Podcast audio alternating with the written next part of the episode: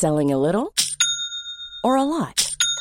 Shopify helps you do your thing however you cha-ching. Shopify is the global commerce platform that helps you sell at every stage of your business. From the launch your online shop stage to the first real life store stage, all the way to the did we just hit a million orders stage. Shopify is there to help you grow. Shopify helps you turn browsers into buyers with the internet's best converting checkout.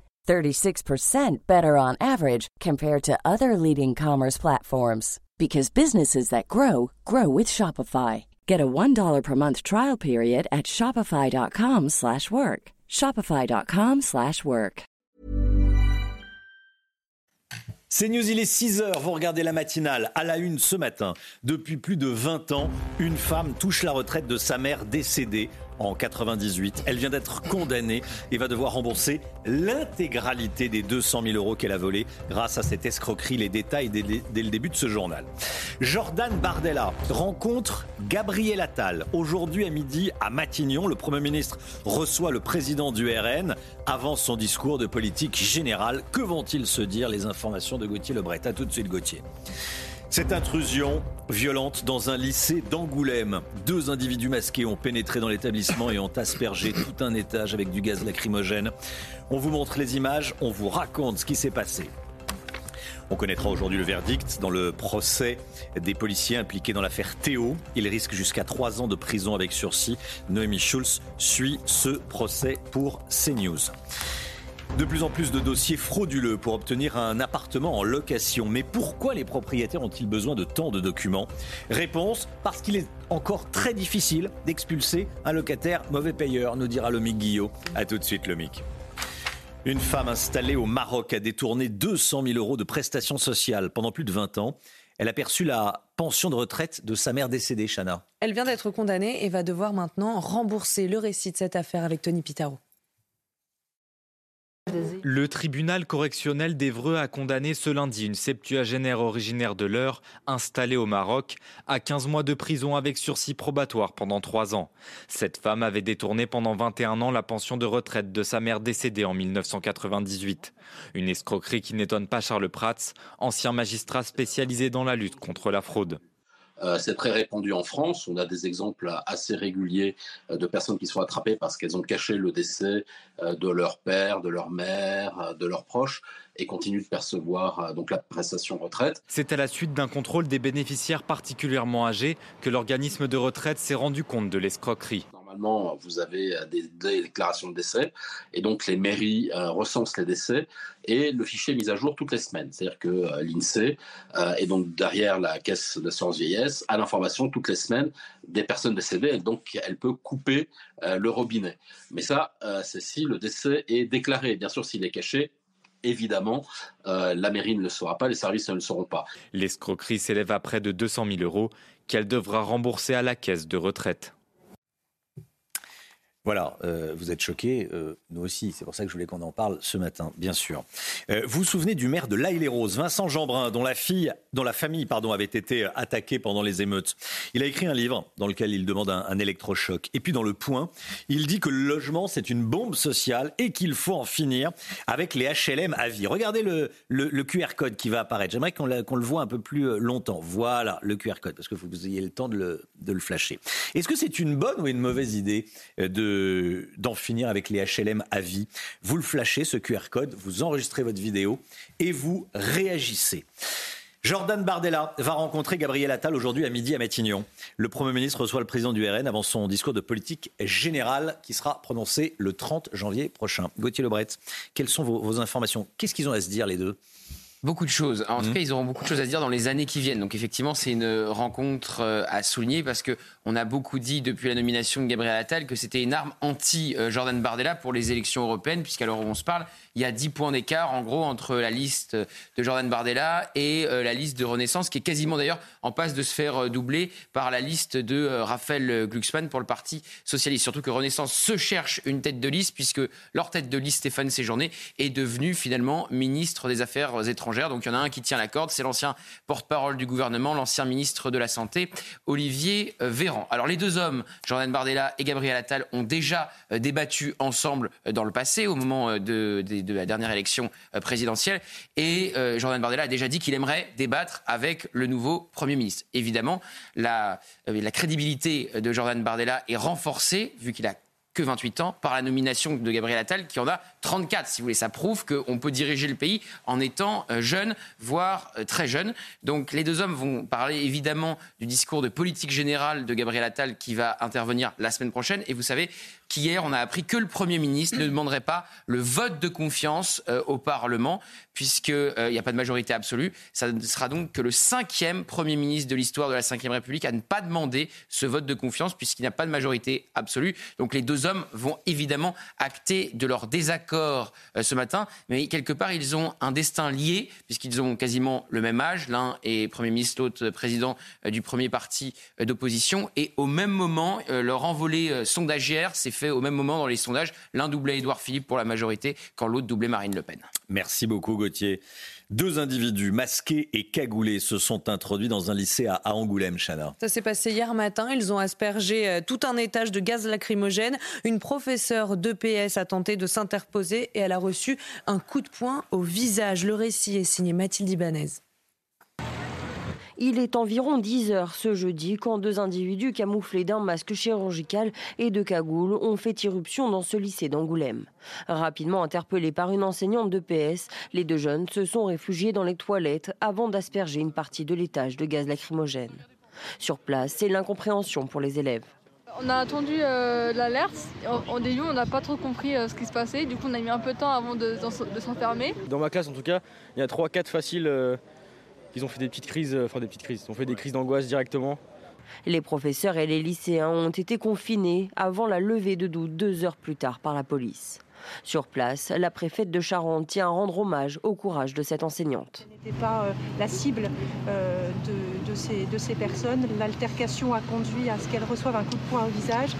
Elle a été extrêmement courageuse et elle est bien sûr à ce moment choquée.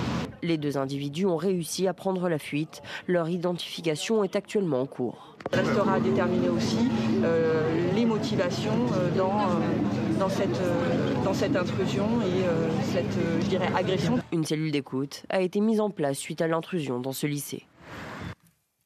Le procès des policiers impliqués dans l'affaire Théo, le verdict est attendu aujourd'hui. Hier, des peines allant de trois mois à trois ans de prison avec sursis ont été requises. La peine la plus lourde concerne le policier, auteur du coup de matraque, qui, je le rappelle, a gravement blessé Théo au rectum. Toutes les informations de Noémie Schulz qui suit ce procès pour CNews.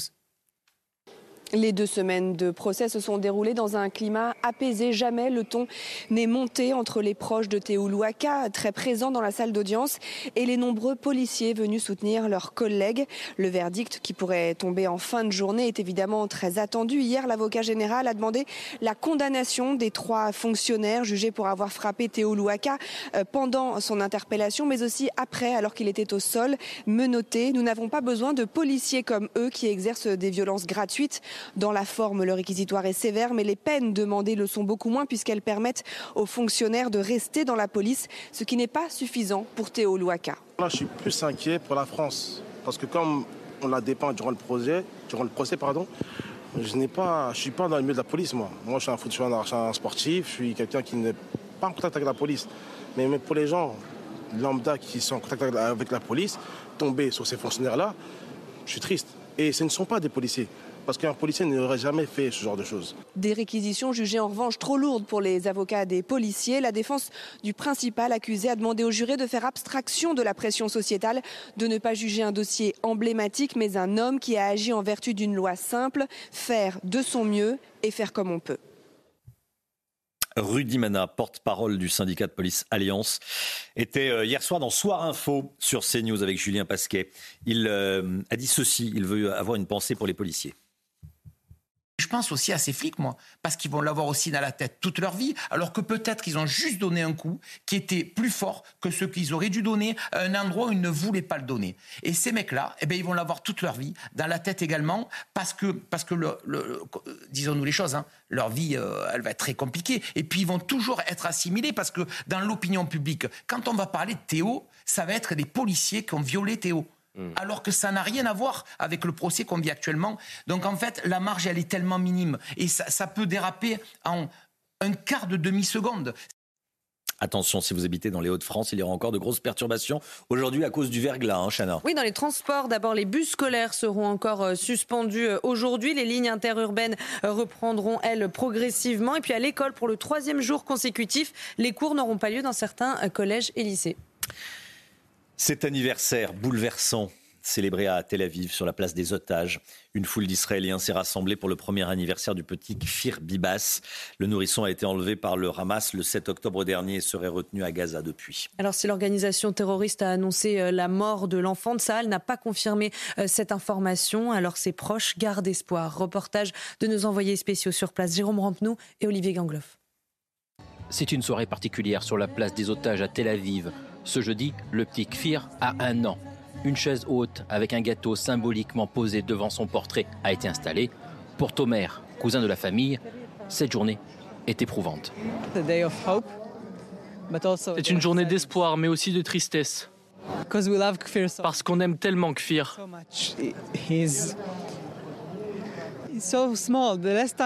La dernière fois que je l'ai vu, il pouvait à peine ramper. Il était si petit. Et maintenant, nous atteignons un point que nous n'aurions jamais imaginé atteindre, à savoir son premier anniversaire. Les familles, les amis des otages, mais aussi des anonymes viennent ici pour réclamer leur retour. Certains sont venus exprès ce soir, tous le disent, le cœur brisé. J'ai quatre enfants. et rien que de penser que ce petit bébé n'est pas à la maison, ainsi que sa mère, son frère et son père, c'est dévastateur pour moi, c'est horrible. J'ai ressenti de la douleur pendant trois mois et ma tante est revenue et maintenant je suis là pour les autres familles. Nous devons tout faire pour les ramener. Chaque soir, des manifestations sont organisées pour maintenir la pression sur le gouvernement pour de nouvelles négociations et un retour rapide des otages. Voilà, c'est euh, bouleversant et, extrêmement triste. Euh, le sport, tout de suite, on va parler handball. Votre programme avec Magnolia.fr. Changez votre assurance de prêt à tout moment et économisez sur Magnolia.fr, comparateur en assurance de prêt immobilier. Les Bleus n'ont pas manqué leur entrée dans le tour principal, Chana. Oui, ils se sont imposés face à la Croatie à Cologne hier, 34 buts à 32. Grâce à cette victoire et celle contre l'Allemagne il y a deux jours dont on vous parlait dans la matinale, les Français sont en tête de leur groupe et restent invaincus jusqu'à présent dans cet Euro 2024. La prochaine étape pour l'équipe de France, c'est demain, ils affronteront l'Islande à 15h30. C'était votre programme avec Magnolia.fr. Changez votre assurance de prêt à tout moment et économisez sur Magnolia.fr, comparateur en assurance de prêt immobilier. C'est nous, il est 6h12. On parle peu des agriculteurs qui sont en colère, qui euh, tentent de garder la tête euh, hors de l'eau. On sera euh, dans un instant avec des producteurs de lait en colère. Ils veulent vendre leur lait plus cher que le prix qu'on leur propose. Restez bien avec nous, à tout de suite. C'est News, il est 6h15. Merci d'être avec nous. Tout d'abord, le point info, Chana Lousteau. Les agriculteurs bloquent toujours l'autoroute A64 qui relie Toulouse à Bayonne. Ils sont restés sur place toute la nuit. Ils dénoncent des mesures européennes drastiques qui ne sont pas adaptées à leur réalité. Il faut dire qu'ils étaient déjà à bout de souffle entre les inondations, la sécheresse et l'inflation. Sans réaction du gouvernement, ils se disent déterminés à bloquer l'axe tout le week-end. La tension est toujours vive en mer Rouge. Les rebelles outils ont revendiqué des frappes cette nuit contre un navire marchand américain dans le golfe d'Aden. Il n'y a ni dommages ni blessés à déplorer selon les États-Unis. Depuis le début de la guerre entre Israël et le Hamas, les outils, soutenus par l'Iran, ont attaqué des dizaines de navires qu'ils estimaient liés à l'État israélien. Et puis une nouvelle fusée d'Elon Musk s'est envolée vers l'espace. Elle a décollé hier soir à 22h49 heure française depuis le centre spatial Kennedy en Floride. Parmi les quatre passagers à bord, il y a un Américain, un Suédois, un Italien et un Turc, le premier à se rendre dans l'espace. Direction la station spatiale internationale où ils vont mener des séries d'expériences scientifiques. Voilà, les images que vous avez vues de la prise d'assaut de ce bateau, de ce navire, sont des images de propagande fournies par les outils. Voilà, ce n'était pas écrit, mais je le précise. Le bras de fer entre les producteurs de lait et les industriels. Les producteurs veulent vendre leur lait à 450 euros les 1000 litres. Pour l'instant, on leur propose 405 euros. Donc ça bloque. De leur côté, les industriels ne veulent pas acheter trop cher pour que le prix du litre de lait où euh, le prix du fromage n'augmente pas trop en rayon. Voilà les deux forces qui s'opposent. Reportage de Michael Chailloux à Bouvron, en Loire-Atlantique. C'est un coup de pression en pleine négociation. Une trentaine de tracteurs bloquent les accès de cette laiterie du groupe Lactalis. L'an dernier, le numéro 1 mondial achetait 430 euros les 1000 litres de lait à ses producteurs français. Cette année, il propose 405. C'est impossible de vivre à 405 euros les millilitres. C'est comme si on vous disait euh, vous vivez avec 500 euros de salaire. Euh. Pourquoi ils n'acceptent pas de payer le prix qui rémunère les agriculteurs? Est-ce qu'il y a des pressions politiques? Eh ben, On entend à la télé sans arrêt euh, pouvoir d'achat, pouvoir d'achat. D'un côté, les discussions bloquent avec les producteurs de lait. De l'autre, l'industriel est en pleine négociation avec la grande distribution. Un responsable de Lactalis sort de l'usine. La discussion s'engage. Qu'est-ce qui vous empêche de payer le prix qui nous permet de nous rémunérer, correctement. On sent quand même aujourd'hui une érosion sur nos marques nationales. Il faut trouver le juste compromis en prenant en compte votre prix de revient. Là-dessus, il n'y a pas de discussion par rapport à la, loi Egalim, et ça on le fait depuis 4 ans, on a été même dans les premiers à le faire. mais il faut aussi que nos produits laitiers restent accessibles. Dans un communiqué, Lactalis rappelle que depuis trois ans, il a augmenté de 30% le prix payé aux producteurs. Ces derniers veulent 450 euros les 1000 litres en 2024. Ils ont prévu de revenir très vite si la négociation patine encore. Voilà, et on sera en direct avec un producteur de lait à 6h45. Un lycéen égyptien de 19 ans condamné pour apologie du terrorisme, il peut malgré ça, rester en France. C'est la décision prise par le tribunal de Quimper. En octobre 2022, il avait pourtant perturbé un hommage à Samuel Paty, affirmant qu'il aurait fait la même chose si on insultait le prophète Mahomet. Oui, alors quatre mois de prison et un an d'interdiction du territoire français avaient été requis contre cet individu dans un premier temps, mais finalement, il a été condamné à huit mois de prison avec sursis, avec inscription au fichier des auteurs d'infractions terroristes. En clair, il peut rester en France. Voilà. Euh, donc, je sais que ça vous fait réagir. C'est pour ça que j'en parle. Euh, on parle de tous ces, sujets. Ce jeune homme est égyptien, il a 19 ans. Euh, il dit des choses atroces. Parce que qu'est-ce que ça veut dire? Ça veut dire qu'il aurait assassiné un, professeur, il referait la même chose euh, si on, insultait le, prophète Mahomet. Et, et, voilà, et la justice l'autorise à rester en France. On en parle dans la matinale de CNews. 6h20. Dans un instant, de plus en plus de dossiers frauduleux pour obtenir un logement à la location. Pourquoi Vous verrez, c'est passionnant. On va en parler avec le Guillot. A tout de suite il y a d'offres de location de logement et plus il y a de candidats qui trichent sur leur dossier pour tenter de décrocher un logement. Et vous nous dites ce matin, l'homme Guillaume, que c'est une véritable plaie. Hein. oui, euh, en effet, Romain, le phénomène n'est pas nouveau, mais il prend de l'ampleur avec la tension du marché euh, locatif. On le sait, il y a de moins en moins de biens à louer, notamment avec l'interdiction de location des passoires thermiques, mais aussi en raison euh, tout simplement de la hausse des prix du marché qui rend inaccessible pour beaucoup de ménages l'achat de son logement. Selon les derniers chiffres hein, de la FNIM, la Fédération nationale de l'immobilier publié cette semaine, le nombre d'offres de location a chuté de 59% en 5 ans et selon la forêt immobilier, la baisse est même de 24% seulement sur euh, une année. Résultat, pour espérer décrocher un logement, de plus en plus de candidats eh bien, falsifient tout simplement leur fiche de paye ou leur contrat de travail. Un dossier sur cinq serait concerné en Ile-de-France avec des faux documents selon le site ImoDirect.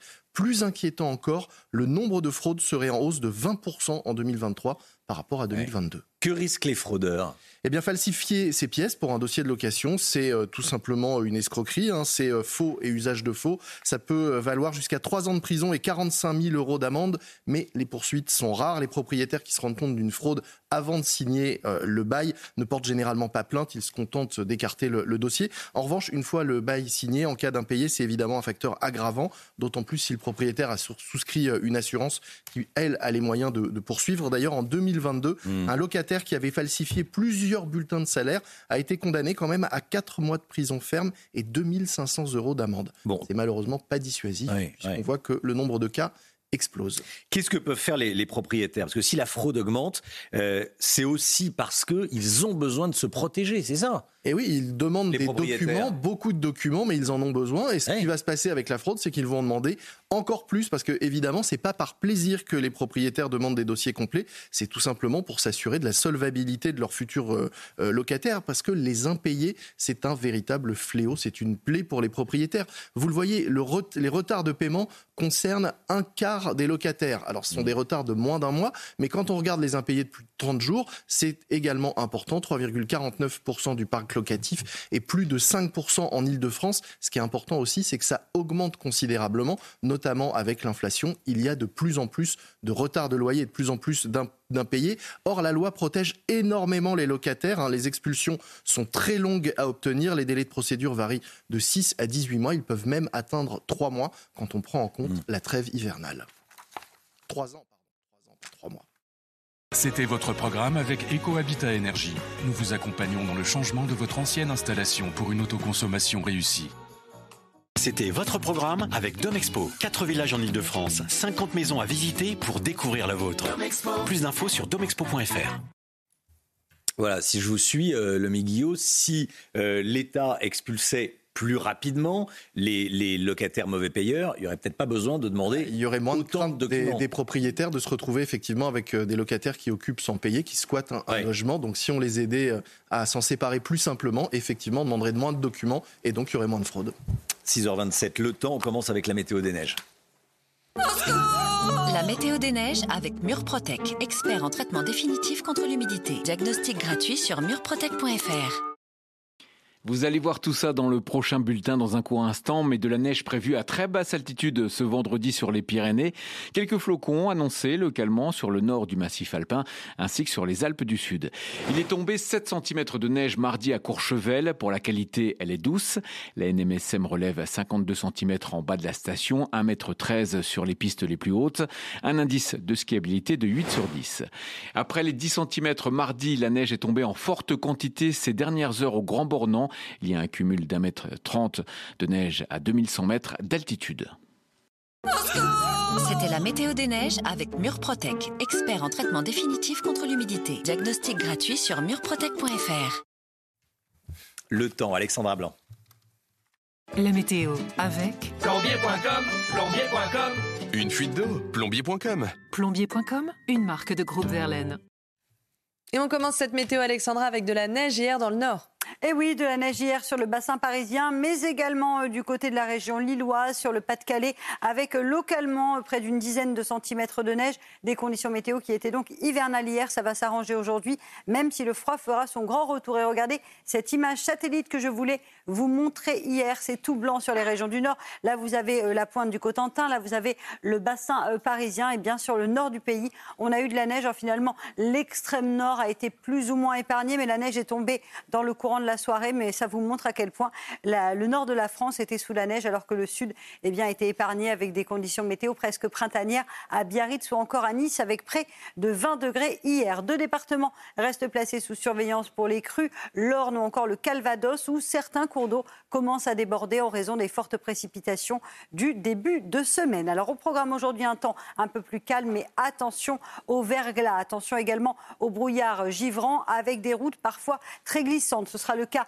entre le Lyonnais et le Grand Est, en passant également par la Bourgogne, où la visibilité reste assez réduite, notamment sur le Val de Saône. Et puis on retrouve également quelques éclaircies autour du golfe du Lion, avec néanmoins un peu plus de nuages au pied des Pyrénées, avec de la neige attendue en allant vers les frontières avec l'Espagne. On retrouve dans l'après-midi un temps relativement lumineux, quelques nuages sur le nord-est du pays, des nuages aussi en allant au pied des Pyrénées, mais c'est vraiment une très belle journée qui vous attend. Ce sera d'ailleurs l'une des plus belles journées de la semaine. Attention également au vent en Méditerranée. Côté température, c'est glacial ce matin, près de moins 10 degrés euh, du côté de la Normandie. Température froide également en Bourgogne encore à Lille. Et dans l'après-midi, les températures resteront contrastées, mais restent en dessous des normales de saison, en moyenne 3 à 6 degrés, avec seulement 2 degrés à Dijon, 3 degrés à Paris et localement 3 degrés en allant euh, vers le Cantal et 5 degrés entre Bordeaux et Toulouse. C'est bien froid aujourd'hui. Rejoindre le mouvement de la rénovation énergétique. C'était la météo avec Groupe Verlaine pour devenir franchisé dans les énergies renouvelables. Groupe Verlaine. C'est News, il est 6h30, vous regardez la matinale. À la une, à Marseille, dans le 15e arrondissement, des individus jettent des détritus dans la cour d'une école primaire. C'est révoltant, c'est dangereux pour les enfants, vous allez voir comment ça se passe. Dans son livre Les deux France, Vincent Jeanbrun, maire de l'Aille-les-Roses, explique que le logement social à vie est une vraie bombe sociale. Il veut y mettre fin. Les explications avec le Mick Guillot. L'islamisme s'infiltre dans certains clubs de sport, amateurs ou pas d'ailleurs. Comment ça se passe exactement? Médéric Chapiteau sort un livre, il est sociologue. Vous allez voir ce qu'il dit. Il sera par ailleurs avec nous à 8h30. Et puis les agriculteurs sont mal rémunérés pour leur travail car les industriels achètent leur production à trop bas prix. Pour se faire entendre, certains agriculteurs bloquent des autoroutes. On sera en direct avec Jérôme Bell à l'origine du blocage de l'autoroute A64. Il sera en direct avec nous depuis sa salle de traite d'ailleurs. Sabre, couteau, vis, voilà des exemples de projectiles envoyés dans la cour d'une école primaire du 15e arrondissement de Marseille. On vous en a déjà parlé dans la, dans la matinale. C'est affolant. Ce sont les habitants d'un immeuble qui est au-dessus de la cour qui jettent tout ça. Une enquête pour identifier les auteurs des faits euh, vient d'être ouverte justement et selon un parent d'élève au Figaro, il s'agirait de sans-papiers relogés et de squatteurs vivant euh, dans deux immeubles voisins. Reportage de Stéphanie Rouquet. Les élèves de cette école primaire marseillaise doivent se contenter de ce petit espace abrité pour leur récréation. Depuis plusieurs mois, toutes sortes de projectiles sont lancés depuis ces immeubles directement dans la cour de l'établissement scolaire. Des couches, euh, des couteaux, des, ah non, mais c'est catastrophe. Il a plein de choses. Tout ce qui est papier, tout ce qui est des trucs euh, dangereux pour les enfants, peut-être même des trucs, des instruments. Ma fille, il m'a dit papa, il y a les couches qui sont tombées à côté de moi. Voilà, il y a beaucoup de choses qui tombent. Voilà. Un sabre et des médicaments ont même été retrouvés. La semaine dernière, la directrice de l'établissement scolaire a été légèrement blessée. Elle a reçu une vis sur la tête. Les parents, inquiets pour la sécurité de leurs enfants, sont désemparés. Bien sûr, ça fait peur. Et c'est indigne et manque de civisme de les faire euh, de jeter des objets par, par le balcon. On n'est pas sereine parce que nos enfants, ils sont pas en sécurité, donc euh, c'est compliqué. Les autorités prennent très au sérieux la situation. Une enquête a été ouverte en début de semaine. Plusieurs personnes ont déjà été interpellées.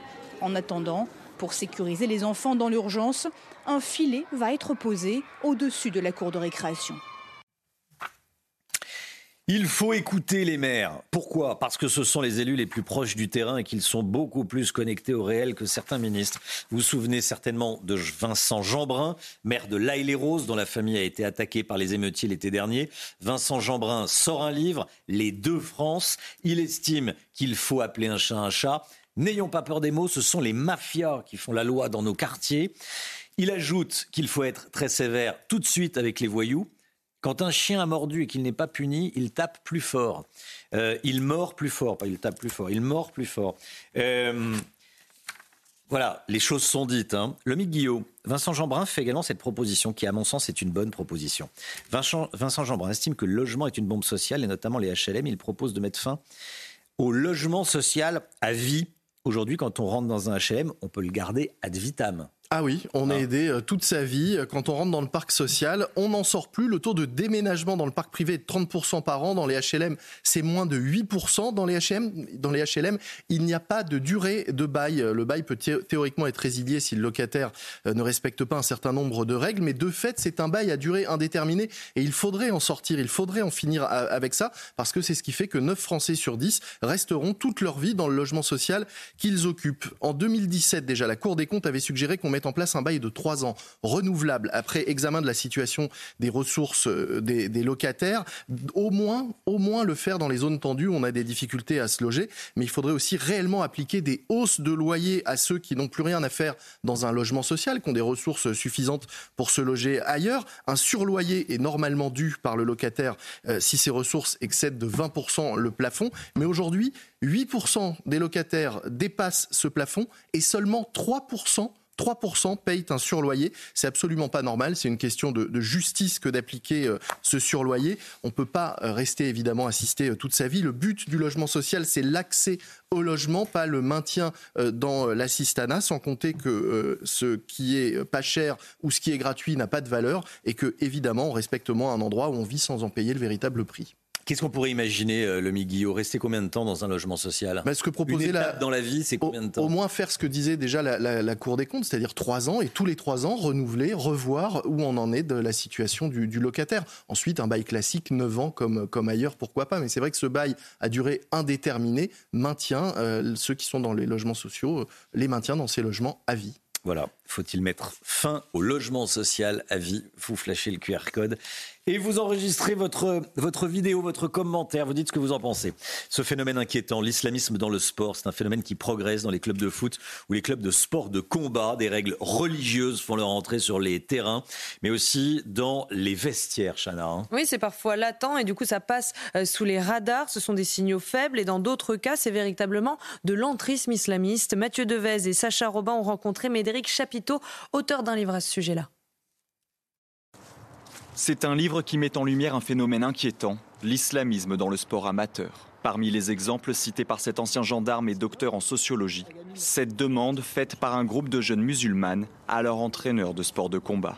De venir s'entraîner à la condition qu'il n'y ait aucun homme qui, rentre dans la salle, qu'on ferme toutes euh, les fenêtres, qu'on ferme les portes et que ça soit strictement réservé aux femmes à ce moment-là. Donc là, on est sous une forme de séparatisme. Séparatisme et parfois même radicalisation de certains entraîneurs et éducateurs. Ce sont des éducateurs sportifs aujourd'hui qui sont, euh, qui sont fichés par leur enseignement et qui sont en face-à-face pédagogique avec des enfants. Ça, ça pose un vrai problème parce que si on est fiché S euh, pour atteinte à la sûreté de l'État, je vois pas comment on peut véhiculer les valeurs de la République auprès de nos enfants. L'islamisme serait selon lui notamment présent dans le football amateur. Mais pour cet arbitre qui officie depuis plus de 20 ans, il s'agit d'un phénomène marginal.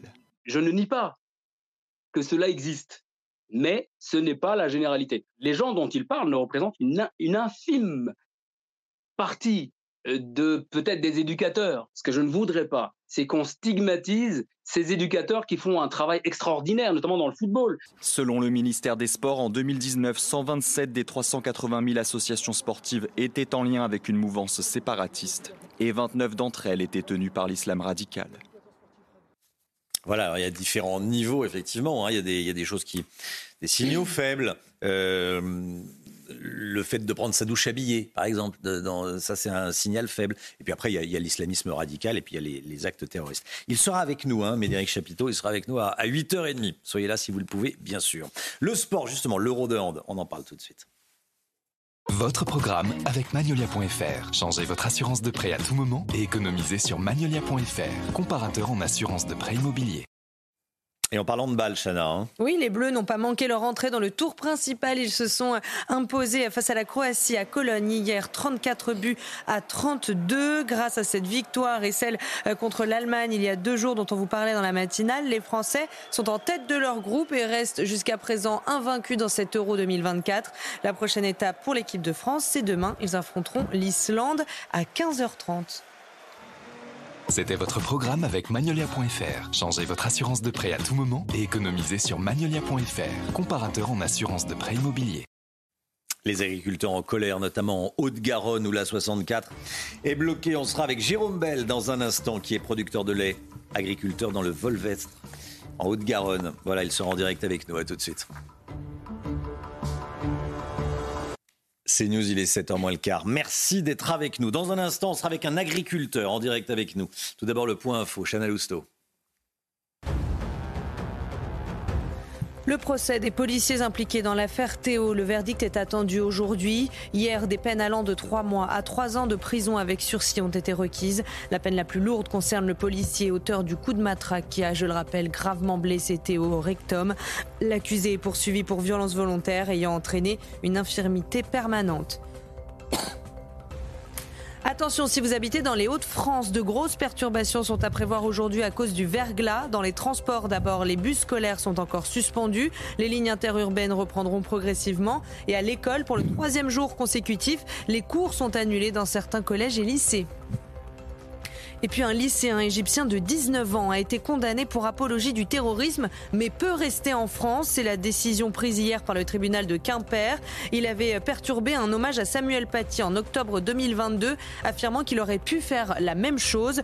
Quatre mois de prison et un an d'interdiction du territoire français avaient été requis. Finalement, il a été condamné à huit mois de prison avec sursis, avec inscription au fichier des auteurs d'infractions terroristes. En clair, il peut rester en France.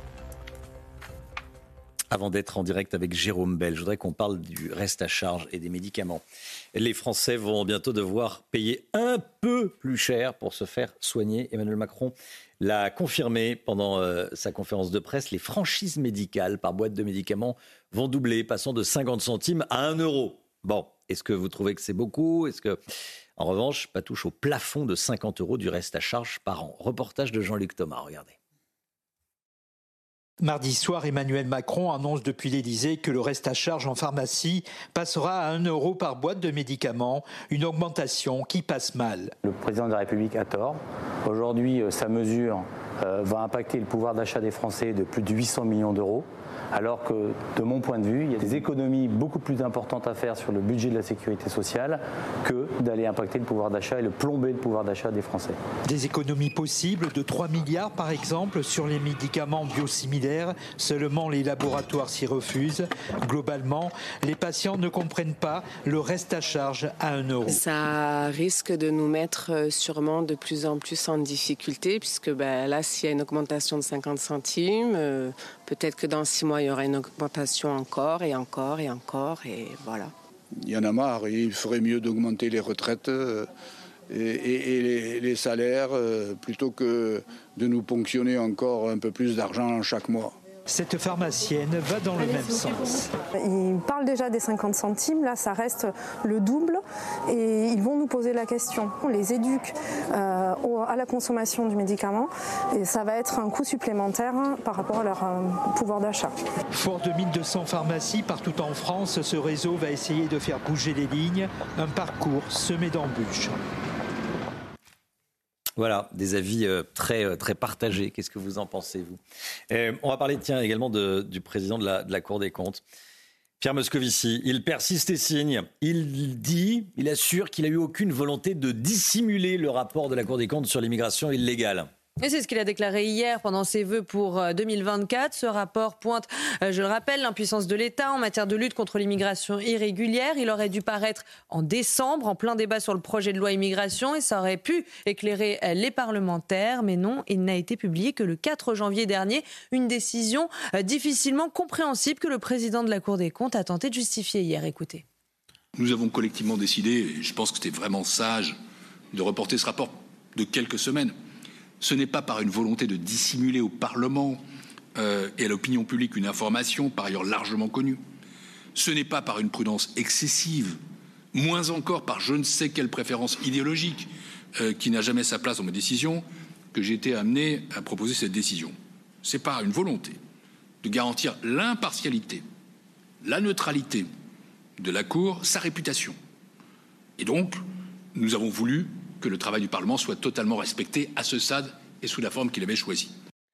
Alors on est passé de je décidé à euh, j'ai décidé à nous avons collectivement décidé. Ah, Gauthier Lebret. Il a senti le, le souffle de la Ouais. polémique euh, Pierre Moscovici. Effectivement, les explications qu'il donne ne sont pas très convaincantes. En tout cas, il est moins assuré que quand il est allé sur une autre chaîne pour être très fier d'avoir effectivement caché ce rapport pendant euh, un mois, le temps que la loi immigration euh, soit votée euh, au Parlement. Du coup, on parlera plus d'immigration au Parlement avant un bon moment, puisque ça a fracturé la majorité euh, du président de la République et même le gouvernement avec une démission euh, à la clé. Donc, ce gouvernement va finir euh, dans une poubelle. La difficulté du métier d'agriculteur, du métier de producteur de lait. On est en direct avec Jérôme Bell. Bonjour Jérôme Bell. Merci d'être avec nous. On a eu des difficultés à vous joindre. Je pense que c'est là, c'est l'i- c'est l'illustration de la difficulté du métier. Là, c'est l'heure à laquelle vous, euh, c'est l'heure à laquelle vous, vous faites la traite là. On fait pas la traite, je fais pas la traite mauvais. C'est l'heure soigner mes animaux. En train de vous regarder. Bon, alors vous êtes à l'origine du, du blocage de l'autoroute A64. Vous étiez le premier à débarquer sur l'autoroute avec votre tracteur. Euh, je trouve qu'on ne parle pas beaucoup des agriculteurs à la télé et dans les médias. C'est pour ça que vous euh, tapez du poing sur la table. Euh, on ne parle pas beaucoup de vous. Et c'est pas qu'on veut qu'on parle de... On veut réveiller l'État. bah. Vous savez, le, monde agricole, le gens humble et, et pas trop pas trop faire de vagues, malheureusement. Euh, on cherche pas. Et vous voyez, je suis pas trop au point. Hein? Et euh, voilà. Cette, de prendre cette formule-là et défendre la grande qui tous les jours. euh, euh, On vous entend pas très bien, malheureusement, Jérôme Bell. C'est dommage. hein. J'aurais aimé vous donner plus la parole, mais on vous entend pas très bien. Ce que je vous propose, c'est qu'on raccroche, on organise ça très proprement, un peu plus proprement. Et euh, pourtant, c'était organisé. Mais c'est les difficultés, c'est compliqué, c'est comme ça. Mais euh, voilà, Jérôme Bell, qui euh, est producteur de, de lait, qui a des animaux, on le voyait euh, derrière lui. Euh, il organise le blocage de l'autoroute A64. Les agriculteurs, dont on parle très peu. D'ailleurs, quelque chose qui m'a frappé aucune question sur l'agriculture à Emmanuel Macron mardi soir. Ça n'intéresse pas les journalistes, visiblement. Euh, on va retrouver Jérôme Bell un peu plus tard, voilà, un peu plus proprement. Je suis désolé pour ces conditions techniques. Dans un instant, on va parler de politique avec vous, Gauthier Lebret. Jordan Bardella va rencontrer Gabriel Attal aujourd'hui. On en parle à tout de suite. Jordan Bardella rencontre Gabriel Attal aujourd'hui à midi à Matignon. Le Premier ministre reçoit le président du RN avant euh, le discours de politique générale hein, de, de Gabriel Attal qui sera prononcé le 30 janvier. Qu'est-ce qu'ils vont se dire tous les deux, Gauthier Lebret? Bon, déjà, ils vont acter évidemment de leur désaccord, mais ils ont Mm. beaucoup de choses à se dire, et notamment dans les années qui viennent, puisque leur destin semble lié depuis euh, quelques semaines. L'un doublait Édouard Philippe dans les sondages, je parle de Gabriel Attal, quand l'autre doublait Marine Le Pen. Alors, c'est leur première rencontre depuis que Gabriel Attal est devenu Premier ministre, et je vous rappelle que dans le JDD le week-end dernier, Jordan Bardella a été annoncé officiellement comme euh, le futur Premier ministre de Marine Le Pen si elle arrive au pouvoir. Alors, il est encore trop tôt pour euh, le président du RN pour venir repérer euh, les lieux. Gabriel Attal consulte les oppositions avant son discours euh, de politique générale la semaine prochaine. Le Premier ministre, on l'a appris hier, ne demandera pas de vote de confiance, faute de majorité absolue. Ça ne sera que le cinquième Premier ministre de l'histoire de la Ve République à ne pas demander ce fameux vote, vote de confiance, mais le deuxième d'Emmanuel Macron, puisqu'Elisabeth Borne avait fait euh, pareil. Alors pourquoi cette rencontre est intéressante? Parce que on surnomme Gabriel Attal depuis qu'il est arrivé à Matignon l'arme anti-Bardella, alors que le RN caracole en tête des euh, sondages pour les européennes avec euh, 10 points d'écart avec la liste Renaissance dont on ne connaît toujours pas d'ailleurs la tête de liste puisque le favori Stéphane Séjourné est devenu ministre des Affaires étrangères. On y revient euh, dans un instant. Alors en fait les 34 ans euh, de euh, Gabriel Attal à Matignon servent les 28 ans euh, de euh, Jordan Bardella comme euh, président du RN puisque c'est la preuve qu'on peut diriger le gouvernement jeune, voire même très jeune. C'est le record puisque vous le savez, Gabriel Attal est le plus jeune Premier ministre de l'histoire euh, de la Ve République. Et puis euh, Jordan Bardella, il espère un débat un jour avec euh, Gabriel Attal. Ils ont déjà débattu lors euh, de la précédente élection présidentielle, match nul quasiment à, à chaque fois. Mais évidemment, un débat crédibiliserait encore un peu plus Jordan Bardella puisqu'il Mm. débattrait avec le Premier ministre. Donc si vous voulez, ça vous place tout de suite sur un rang assez haut parmi les personnalités politiques les plus importantes du pays. Jordan Bardella, qui était au cœur d'une enquête à la télévision? Oui, d'un complément d'enquête que j'ai regardé dans sa globalité hier. Alors je vous le dis tout de suite, pas de quoi lui faire perdre sa place de favori pour les élections européennes. La seule révélation, c'est ce fameux euh, compte Twitter qu'on lui attribue.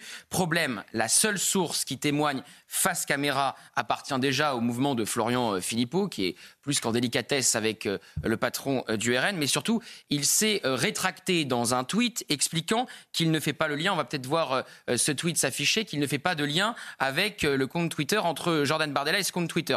Petite mise au point, car je lis, ici et là des bêtises, tout le monde, journaliste inclus, connaissait la très courante pratique des comptes fake, mais qu'on ne me fasse pas dire ce que je n'ai jamais dit, le montage est trompeur, à aucun moment je n'ai fait de lien entre un compte et un individu, je n'ai donné ni confirmé aucun nom de compte. Je n'ai d'ailleurs aucune idée de qui se tenait derrière le compte, le fameux compte Repnat du ghetto. Et à vrai dire, je euh, m'en fiche. Alors, euh, au-delà des absences de rapports et en commission au Parlement européen que pointe euh, ce reportage et des liens rompus avec Frédéric Chatillon du GUD, il est surtout question de l'ascension de Jordan Bardella, ce qui faisait dire hier un cadre de reconquête, le parti d'Éric Zemmour, qui est en concurrence avec Marion Maréchal, avec Jordan Bardella pour les européennes. Je cite donc ce cadre de reconquête qui me confiait hier. On dirait un tract pour Bardella. Donc vous voyez que c'est pas ça qui va euh, l'affaiblir. Alors, euh, l'entourage du président du RN a réagi. Euh, me confiait, ils ont envoyé des journalistes tout fouillés pendant un an et demi, ont décalé la diffusion volontairement en pleine campagne électorale, puisque au départ, complément d'enquête devait être diffusé l'année dernière. Et comme ils n'ont rien trouvé parce qu'il n'y a rien. Ils ont fait des insinuations avec de la musique angoissante, des insinuations qu'ils démentent eux-mêmes. Fin de citation. Alors si la majorité comptait sur ce complément d'enquête pour affaiblir Jordan Bardella et pourquoi pas lui passer devant dans les sondages, ça semble raté. Bon, la majorité se cherche une tête de liste aux européennes. Bah oui, puisque je vous le disais, Stéphane Séjourné est devenu euh, ministre des Affaires euh, étrangères. Alors il y en a un qui tient la corde, il s'appelle Olivier Véran. Il a été porte-parole du gouvernement d'Elisabeth Borne, il a été ministre de la Santé euh, pendant les années Covid, et c'est lui qui pourrait devenir donc la, tête de liste pour Renaissance. C'est quasiment les derniers à pas avoir sélectionné leur tête de liste, puisque les Républicains qui à droite étaient les derniers l'ont fait cette semaine. François, il s'appelle François-Xavier Bellamy, il est reconduit par rapport aux, aux dernières élections. Mais vous l'avez compris, la vraie tête de liste Renaissance pour les prochaines élections européennes s'appelle Gabriel Attal. Merci beaucoup Gauthier Lebret. Voilà le Premier ministre qui, euh, oui, de fait, enfin, me, mener la liste. Après, c'est lui qui va faire la campagne. Après, on verra qui, qui sera à tête. Bon, merci beaucoup Gauthier pour toutes ces infos. 6h57, soyez là à 8h10. Nicolas Dupont-Aignan sera l'invité de la grande interview sur CNews et Europe 1, président de Debout la France et député de, de l'Essonne. On va parler de beaucoup de choses avec euh, Nicolas Dupont-Aignan. 8h10 dans la matinale CNews et euh, vous, vous pouvez l'entendre également sur, sur Europe. Le temps tout de suite, Alexandra Blanc. La météo avec plombier.com, plombier.com. Une fuite d'eau, plombier.com. Plombier.com, une marque de groupe Verlaine. La météo avec vous, Alexandra, et le retour du froid ce matin. Oh oui, ma chère Chana, des températures glaciales ce matin avec localement près de moins 10 degrés à Beauvais dans l'Oise. Température hivernale également en remontant un petit peu plus au nord en Seine-Maritime. Il fait froid également dans le Val d'Oise avec moins 7 degrés actuellement à Pontoise ou encore moins 5 degrés à Lille. Température donc particulièrement froide. On perd en moyenne presque 10 degrés par rapport à la journée d'hier le matin. Des températures également contrastées. Hier, il faisait plus de 20 degrés à Biarritz contre seulement 4 degrés à Paris, un vrai contraste de température avec des températures hivernales au nord et beaucoup plus douces dans le sud avec euh, presque un air de printemps du côté de Biarritz ou encore de Nice où vous aviez en moyenne entre 19 et 20 euh, degrés. Alors deux départements restent placés sous surveillance, l'Orne et le Calvados avec un risque d'inondation. On a eu de fortes précipitations depuis quelques jours et donc conséquence, ces deux départements-là restent placés sous surveillance par Météo France. Ce matin, attention au verglas, attention au brouillard localement euh, en raison de ces températures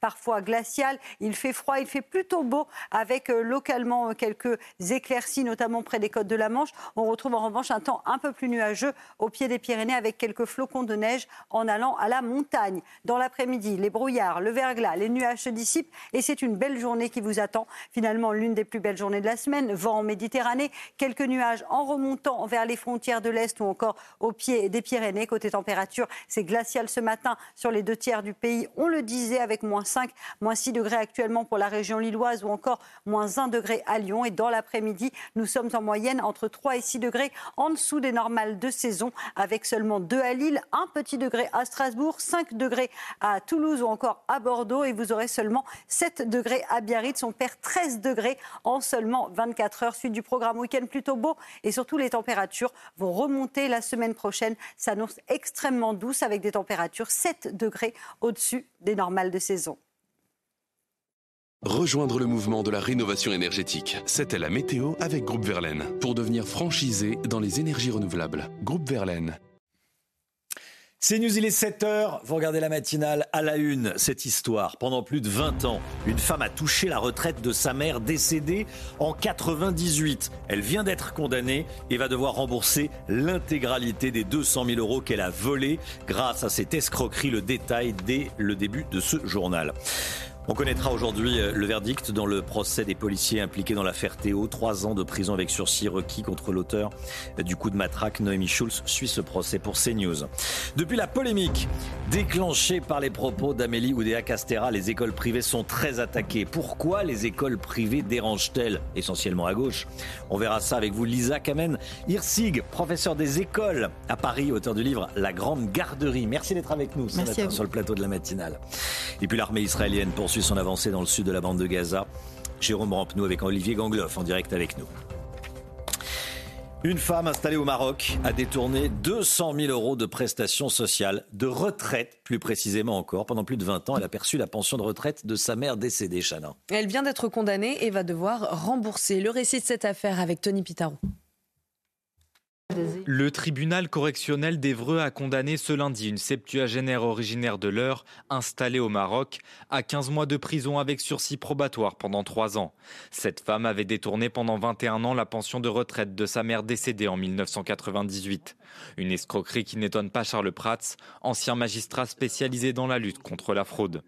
Euh, c'est très répandu en France. On a des exemples assez réguliers euh, de personnes qui sont attrapées parce qu'elles ont caché le décès euh, de leur père, de leur mère, de leurs proches et continuent de percevoir donc la prestation retraite. C'est à la suite d'un contrôle des bénéficiaires particulièrement âgés que l'organisme de retraite s'est rendu compte de l'escroquerie. Normalement, vous avez euh, des, déclarations de décès et donc les mairies euh, recensent les décès et le fichier est mis à jour toutes les semaines. C'est-à-dire que euh, l'INSEE est donc derrière la caisse d'assurance vieillesse a l'information toutes les semaines des personnes décédées et donc elle peut couper le robinet.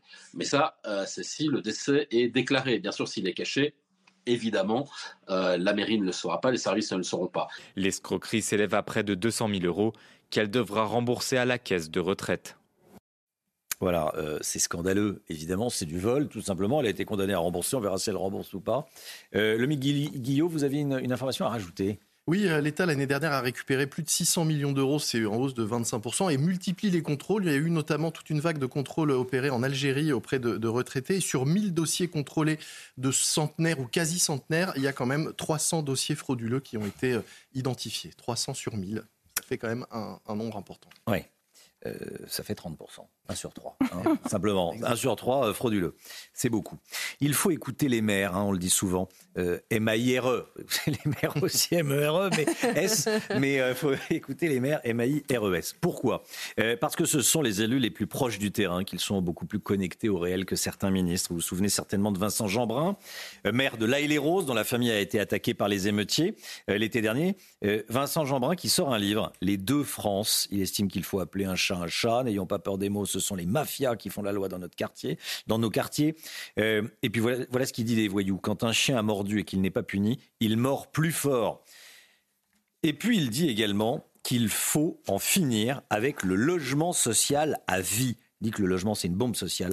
La fin du logement social à vie. Tiens, je vous pose la question ce matin dans la matinale. Est-ce qu'il faut en finir avec les HLM à vie Euh, Certains euh, ne les quittent plus. Est-ce qu'il faut y passer une période de sa vie Je vous pose la question, vous flashez le QR code, il va rester quelques instants à, l'antenne, vous flashez le QR code et vous répondez à cette, euh, à cette question.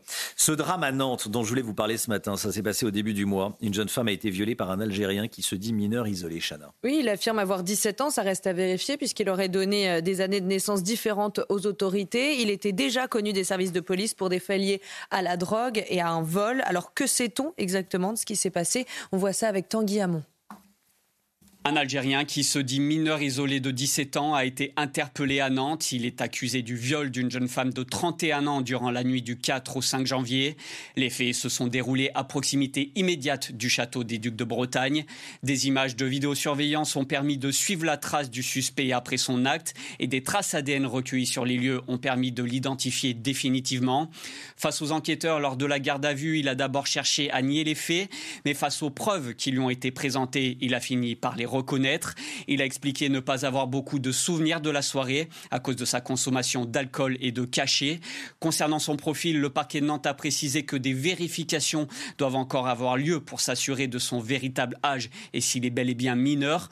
Il aurait en effet donné aux autorités une autre date de naissance lors d'une interpellation précédente. Cet Algérien est en effet bien connu des services de justice puisqu'il a déjà été condamné à trois reprises à Toulouse et à Nantes pour des faits liés à la drogue et à un vol. Il est actuellement placé en détention provisoire. Le procès des policiers impliqués dans l'affaire Théo, le verdict est attendu aujourd'hui, Chana. Hein. Hier, des peines allant de 3 mois à 3 ans de prison avec sursis ont été euh, requises. La peine la plus lourde concerne le policier, auteur du coup de matraque qui a gravement blessé Théo au rectum.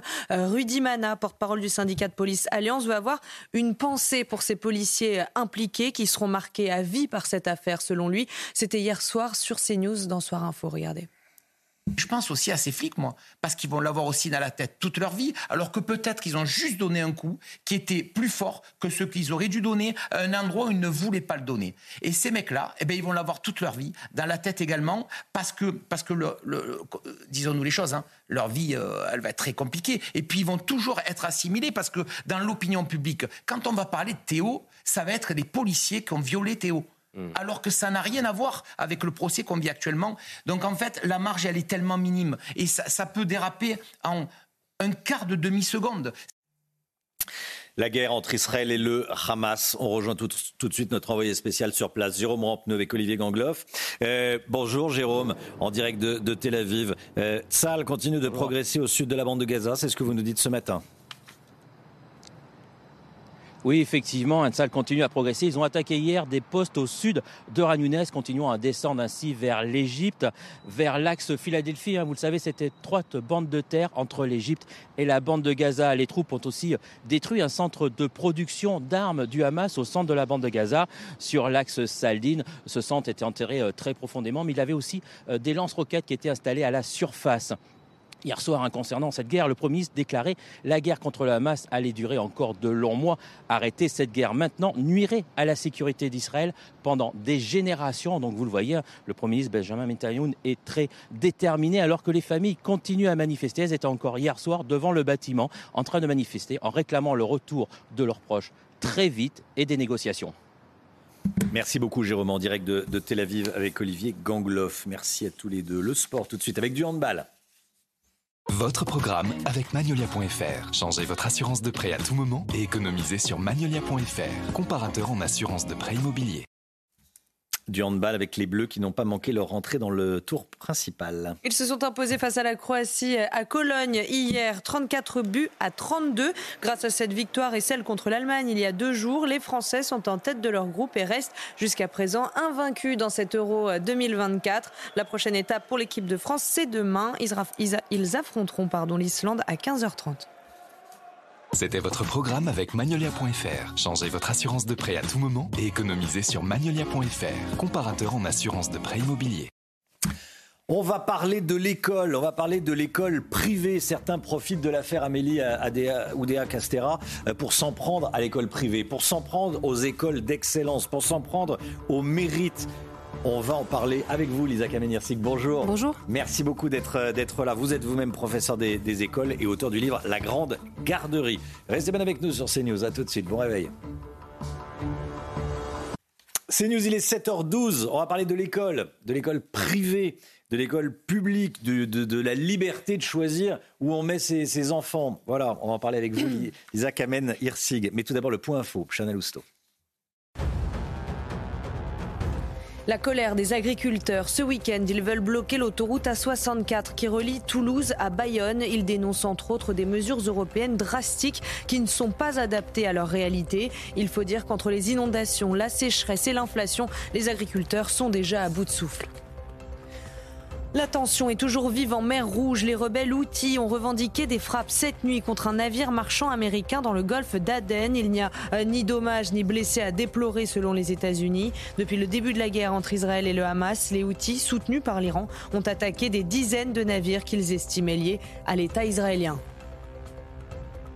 Et puis une nouvelle fusée d'Elon Musk s'est envolée vers l'espace. Elle a décollé hier soir à 22h49 heure française depuis le centre spatial Kennedy en Floride.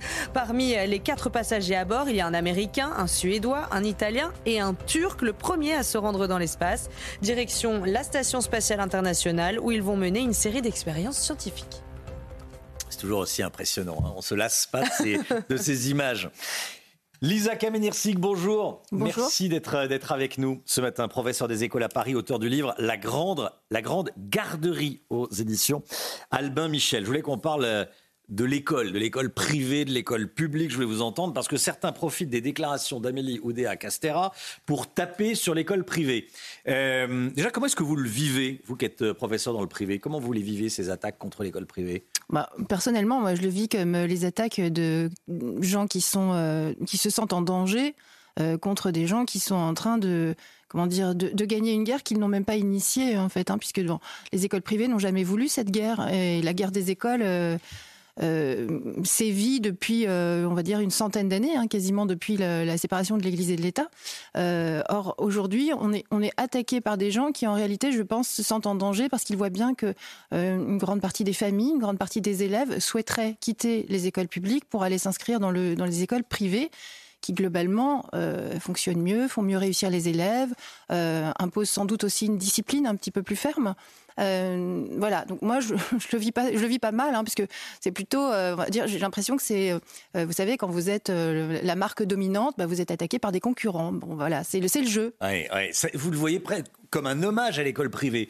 C'est ce que c'est ce que vous dites quoi. Bah, Parce que ça marche mieux l'école privée. C'est ça le, le, le, fond du fond. Alors, en fait, dans certains quartiers, euh, excusez-moi, mais dans certains quartiers, c'est le c'est le refuge ultime pour les euh, pour les parents de mettre leurs oui. enfants dans le privé. Ce qui marche mieux, c'est pas l'école privée, c'est la liberté c'est la liberté scolaire, c'est le fait d'avoir le choix entre plusieurs écoles. Euh, D'ailleurs, il y a des écoles privées catholiques. Hein. Les écoles privées sous contrat sont en grande majorité catholiques en France, mais il y a aussi des écoles privées euh, hors contrat, que je préfère appeler les écoles libres, euh, qui ne sont aujourd'hui plus forcément confessionnelles. La, plupart, la plupart de ces écoles qui se créent aujourd'hui ne sont pas confessionnelles. Donc, en fait, ce qui marche, c'est quand les parents ont le choix entre une pédagogie Montessori, une pédagogie Freinet, une pédagogie et pourquoi pas une école catholique, et pourquoi pas une école qui serait ni l'un ni l'autre et qui serait juste une école où on apprend à lire, à écrire, à compter, où on instruit les élèves.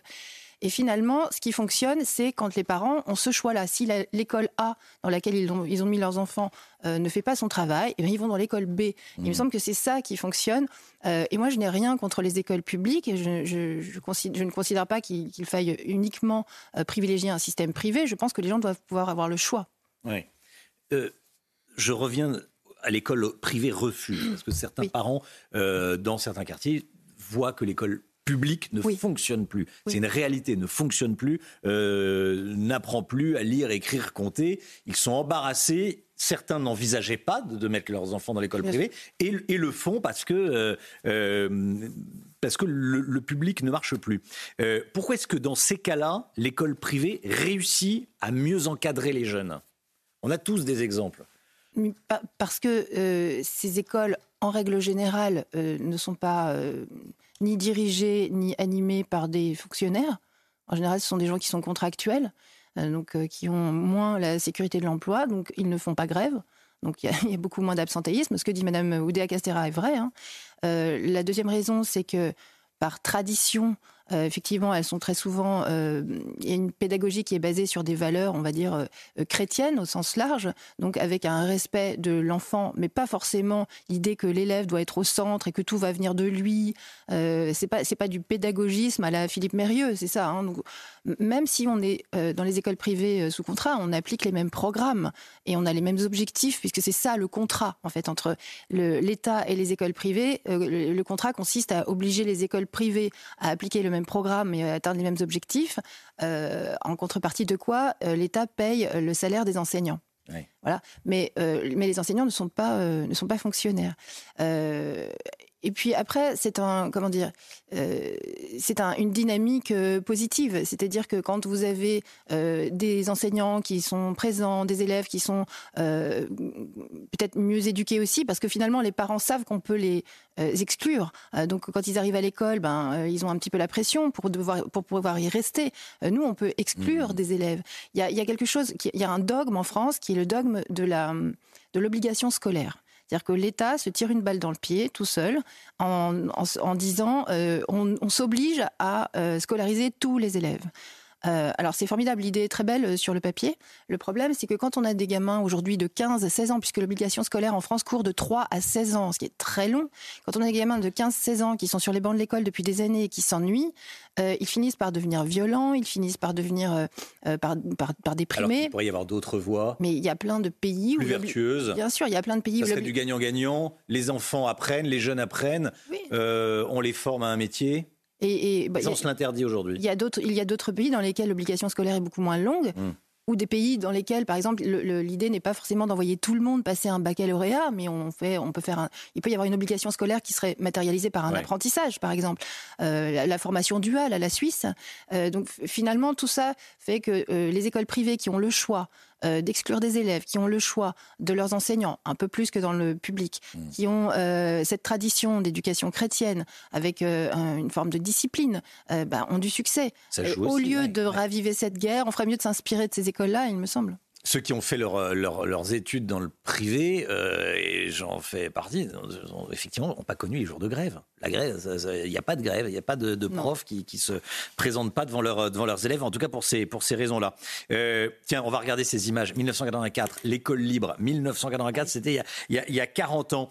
Euh, voilà ce qui se passe quand on veut toucher à la, à la liberté. hein. Euh, c'était, c'était massif, un million de personnes, plus d'un million de personnes. J'avais dit un million de personnes la dernière fois que j'en ai parlé et sur les réseaux sociaux. Mais euh, qu'est-ce que vous racontez Beaucoup plus qu'un million de personnes. Bref, euh, des, des- des centaines de, de milliers de personnes et plus d'un million de personnes dans la rue pour défendre l'école libre parce que les socialistes voulaient y toucher. Mais il faut rappeler. euh, voilà comment, euh, voilà la réponse des Français. Il il faut rappeler aussi que les écoles privées sous contrat délivrent un service public euh, et que si l'État voulait supprimer ces écoles-là, Mm. euh, ce serait très compliqué parce que les écoles, euh, enfin les élèves des écoles privées sous contrat coûtent moins cher à l'État malgré euh, le fait que celui-ci prenne en charge les, les salaires des enseignants hein, euh, et, et d'autres euh, et d'autres dépenses.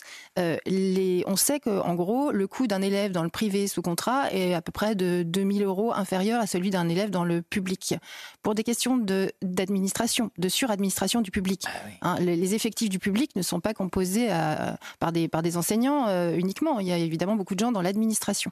Et donc un élève du privé coûte moins cher qu'un élève du public. Ça veut dire que si demain c'est 2 millions d'élèves hein, qu'il faut réintégrer si on veut si on veut supprimer l'école privée, si on veut réintégrer ces 2 millions d'élèves dans le service public de l'éducation nationale, c'est des des, milliards d'euros qu'il faut dépenser pour payer euh, les professeurs et pour euh, administrer comme on administre aujourd'hui le public. Euh, D'autre part, ces, ces écoles, en passant ce contrat, euh, comment dire, garantissent une forme de neutralité dans leur enseignement. Par exemple, euh, ce qu'on reproche à, à Stan, Ouais. c'est d'avoir obligé les élèves à suivre des cours de catéchisme. Or, aujourd'hui, normalement, dans une école privée catholique, on doit laisser le choix entre les cours de catéchisme et des cours de culture religieuse.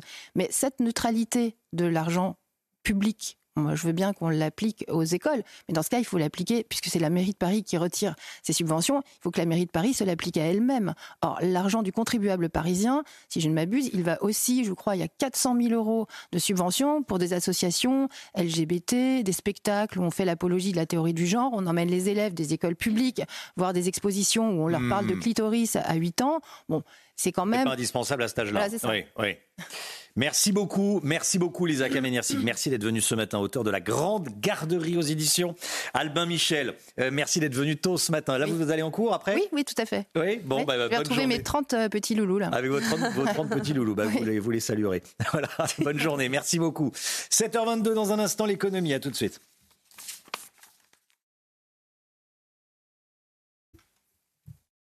Votre programme avec Domexpo. 4 villages en Ile-de-France, 50 maisons à visiter pour découvrir la vôtre.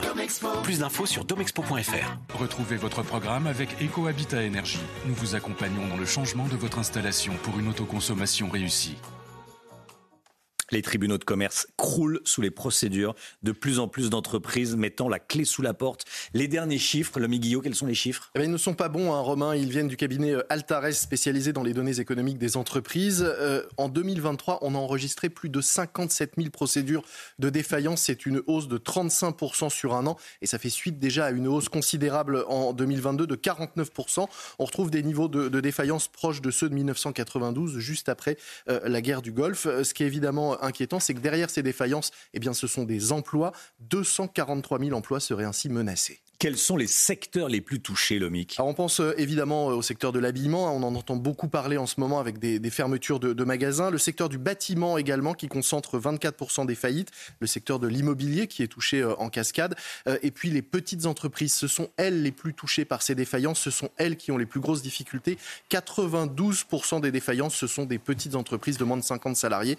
Mais les défaillances ont aussi touché des entreprises importantes. 171 entreprises d'au moins 100 salariés ont mis la clé sous la porte en 2023. C'est un niveau qu'on n'avait pas connu depuis 10 ans.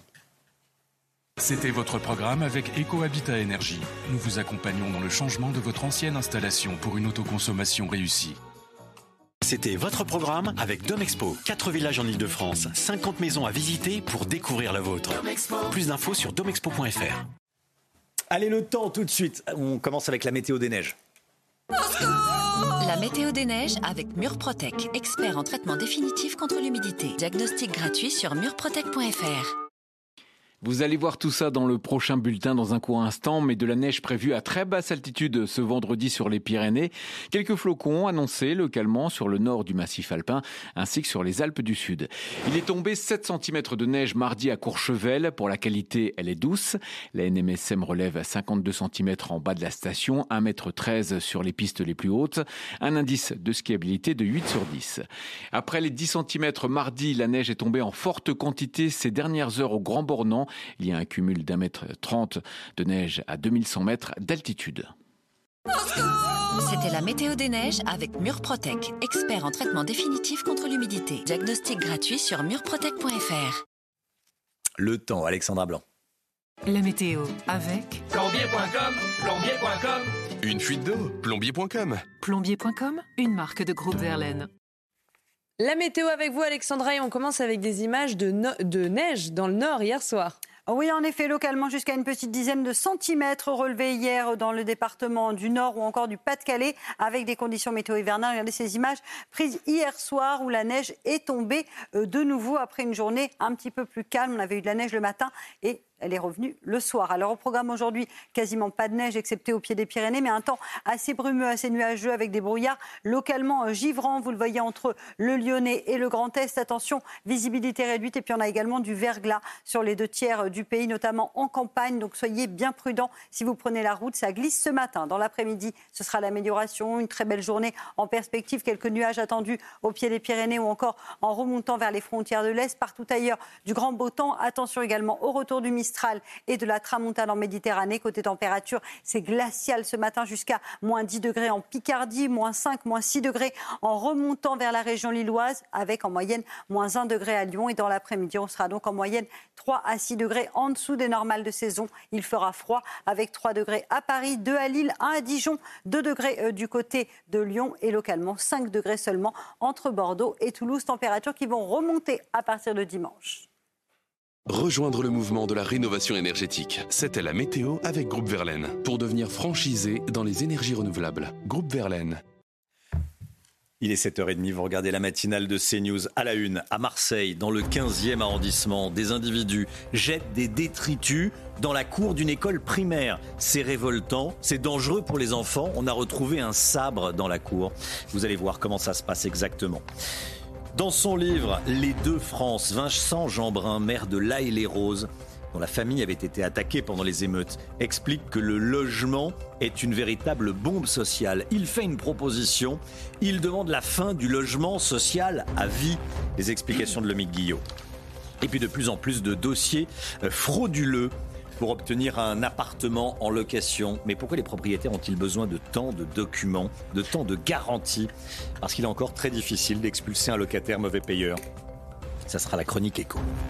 Sabre, couteau, vis, voilà des exemples d'objets retrouvés dans la cour d'une école primaire dans le 15e arrondissement de Marseille. Voilà comment ça se passe dans cette école de, de Marseille. Je voulais absolument qu'on en parle. Une enquête pour identifier les auteurs des faits vient d'être ouverte. Ce sont des, des habitants d'un immeuble au-dessus qui jettent ces objets dans la cour de l'école. Et selon un parent d'élève au Figaro, il Mm. s'agirait euh, de sans-papiers relogés et de squatteurs vivant dans deux immeubles voisins. Reportage sur place de Stéphanie Rouquier. Les élèves de cette école primaire marseillaise doivent se contenter de ce petit espace abrité pour leur récréation. Depuis plusieurs mois, toutes sortes de projectiles sont lancés depuis ces immeubles directement dans la cour de l'établissement scolaire. Des couches, euh, des couteaux, des... Ah non, mais c'est catastrophe.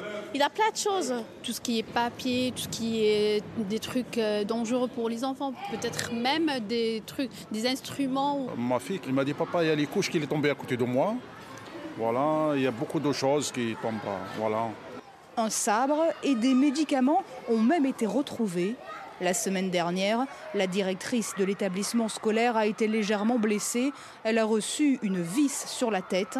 Les parents, inquiets pour la sécurité de leurs enfants, sont désemparés. Bien sûr, ça fait peur. Et c'est indigne et manque de civisme de les faire euh, de jeter des objets par, par le balcon. On n'est pas sereine parce que nos enfants, ils sont pas en sécurité, donc euh, c'est compliqué.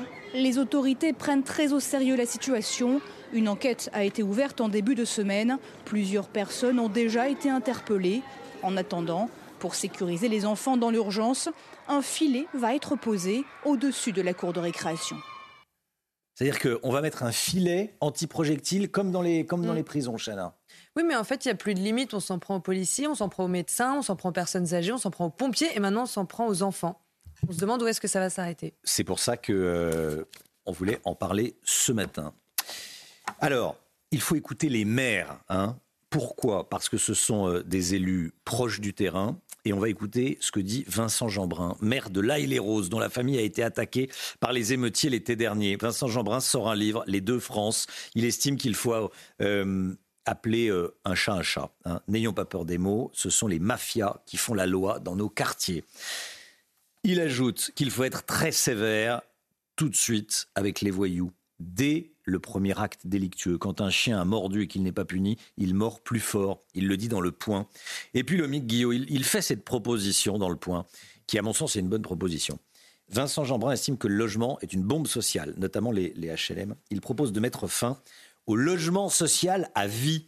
Aujourd'hui, quand on rentre dans un HLM, Lomic, on peut le garder ad vitam. hein. Exactement, c'est l'assistanat euh, à vie. Le bail n'est pas limité, n'est pas délimité euh, dans, dans le, dans le temps dans le logement euh, social. Évidemment, un locataire peut théoriquement être expulsé s'il ne respecte pas un certain nombre de règles, mais de fait, c'est un bail à durée indéterminée. Et de fait, 9 Français sur 10 qui sont dans un logement social y passent toute leur vie. Il n'y a quasiment pas de, de- de rotation. hein. Vous le voyez, quand on a un HLM, on le garde 7,9%. C'est le taux de rotation de locataires, ce qui, qui change contre 30% dans le parc euh, privé. En 2017, la Cour des comptes avait suggéré qu'on mette en place un bail de 3 ans seulement, renouvelable après examen de la situation et des ressources des locataires, au moins dans les zones tendues, là où il y a des difficultés pour se loger. Mais il faudrait aussi réellement appliquer euh, les hausses de loyer à ceux qui n'ont plus rien à faire dans un logement social parce qu'ils gagnent trop bien leur vie. Alors un surloyer est normalement dû par un locataire quand ses ressources euh, dépassent de 20% les plafonds en vigueur. Mais aujourd'hui, 8% des locataires ont des ressources supérieures au plafond et seulement 3%, 3% seulement payent ce surloyer. Il y a là un manque de justice. Il faudrait vraiment faire quelque chose et faire appliquer ces surloyers et surtout revoir ce système euh, de bail à durée indéterminée. Merci Lomic. Un lycéen égyptien de 19 ans condamné pour apologie du terrorisme. Il est condamné pour apologie du terrorisme, il est égyptien, il a 19 ans, mais il peut rester en France. C'est la décision prise par le tribunal de Quimper en octobre 2022, il y a un petit peu plus d'un an. Il avait perturbé un hommage à Samuel Paty en affirmant qu'il aurait fait la même chose que le terroriste si euh, on insultait euh, devant lui le prophète Mahomet. Alors, quatre mois de prison et un an d'interdiction du territoire français avaient été requis contre cet individu dans un premier temps. Et finalement, il a été condamné à huit mois de prison avec sursis, avec inscription au fichier des auteurs d'infractions terroristes. En clair, il peut rester en France. Alors, comment expliquer cette décision de justice? Je vous propose d'écouter la réponse de Georges Fenech, ancien magistrat. Le tribunal n'est pas, pas lié par les réquisitions du parquet. Il peut ne pas les suivre. C'est ce qu'il a fait manifestement. Euh, le parquet a la possibilité maintenant éventuellement de faire appel de cette décision et la Cour d'appel pourra euh, revoir peut-être cette décision. Maintenant, il faut connaître le statut de ce lycéen. Est-ce que ce n'était pas un étranger protégé? Vous savez que les étrangers qui sont en France depuis plus de 10 ans ou arrivés en France avant l'âge de 13 ans ne peuvent plus en l'état actuel du droit, être expulsés. La réforme n'est pas rentrée en application. Donc il faut vérifier ce statut et éventuellement que le parquet fasse appel de cette décision qui n'a pas suivi ses réquisitions. C'est cet anniversaire euh, bouleversant s'il en est, euh, célébré à Tel Aviv sur la place des otages. Une foule d'Israéliens s'est rassemblée pour le premier anniversaire du petit Kfir Bibas. Le nourrisson a été enlevé par le Hamas le 7 octobre dernier. Il serait retenu à Gaza depuis, Chana. Alors si l'organisation terroriste a annoncé la mort de l'enfant de Saal, n'a pas confirmé euh, cette information. Alors ses proches gardent espoir. Reportage de nos envoyés spéciaux sur place, Jérôme Rampenou et Olivier Gangloff. C'est une soirée particulière sur la place des otages à Tel Aviv. Ce jeudi, le petit Kfir a un an. Une chaise haute avec un gâteau symboliquement posé devant son portrait a été installée. Pour Tomer, cousin de la famille, cette journée est éprouvante. C'est une journée d'espoir, mais aussi de tristesse. Parce qu'on aime tellement Kfir.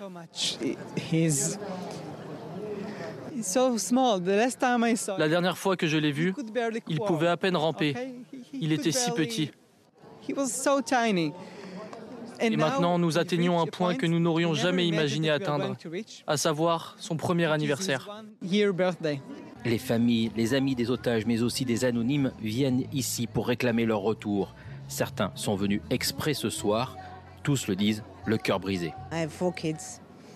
J'ai quatre enfants et rien que de penser que ce petit bébé n'est pas à la maison, ainsi que sa mère, son frère et son père, c'est dévastateur pour moi, c'est horrible.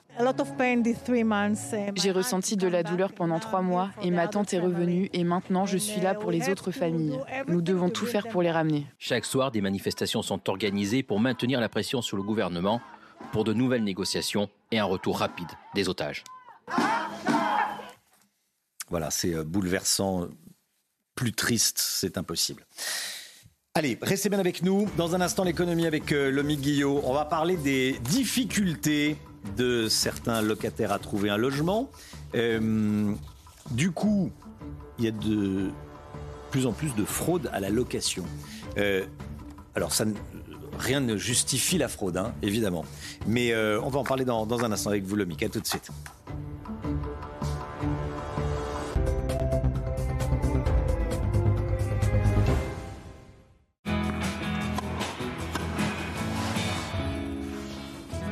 Avec une application toutes les 12 heures, Voltaren Plast diffuse progressivement un anti-inflammatoire non stéroïdien pour soulager localement la douleur.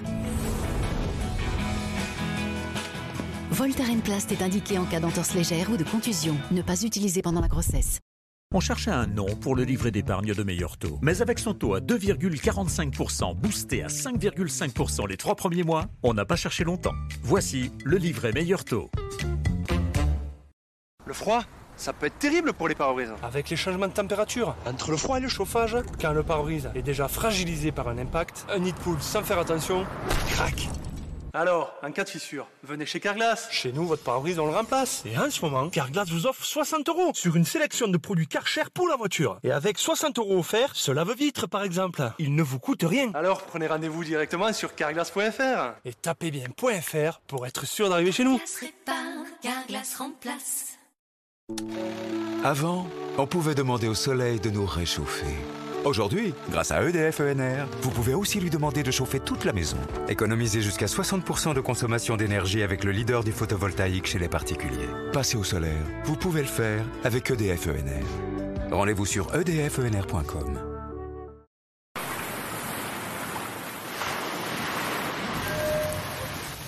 XXL Maison, mobilier design et décoration. Pourquoi Villeda? Parce que quand je rentre à la maison, on peut jouer au crocodile par terre. Turbo de Villeda. Ces microfibres nettoient la saleté. Facile à essorer. L'eau et la saleté vont directement dans le seau. Essayez-le, il n'y a pas plus propre. Également disponible en balai à plat. Villeda, c'est si bon de se sentir à la maison. Chez Monabank, tous nos clients sont rois, quel que soit leur sujet. Nos conseillers sont à votre service et toutes nos offres, même les plus haut de gamme, sont sans condition de revenu. C'est ça, mettre les gens avant l'argent. Monabank, les gens avant l'argent.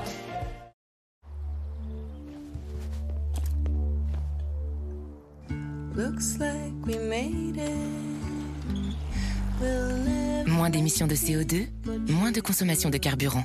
Mais c'est quand même bien de ne pas s'en servir tout le temps. Renault Capturitech Full Hybride, jusqu'à 40% d'économie de carburant. Renault Capturitech Full Hybride existe aussi en version essence des 200 euros par mois. En ce moment, deux mois de loyer offert. Démarrez la nouvelle année avec une énergie débordante. Offrez-vous la sensation d'être en pleine forme. Vous pourrez ensuite conquérir le monde. Commencez dès maintenant et revenez à l'essentiel, au fitness. Basic Fit Profitez maintenant de 6 semaines offertes et recevez un sac de sport.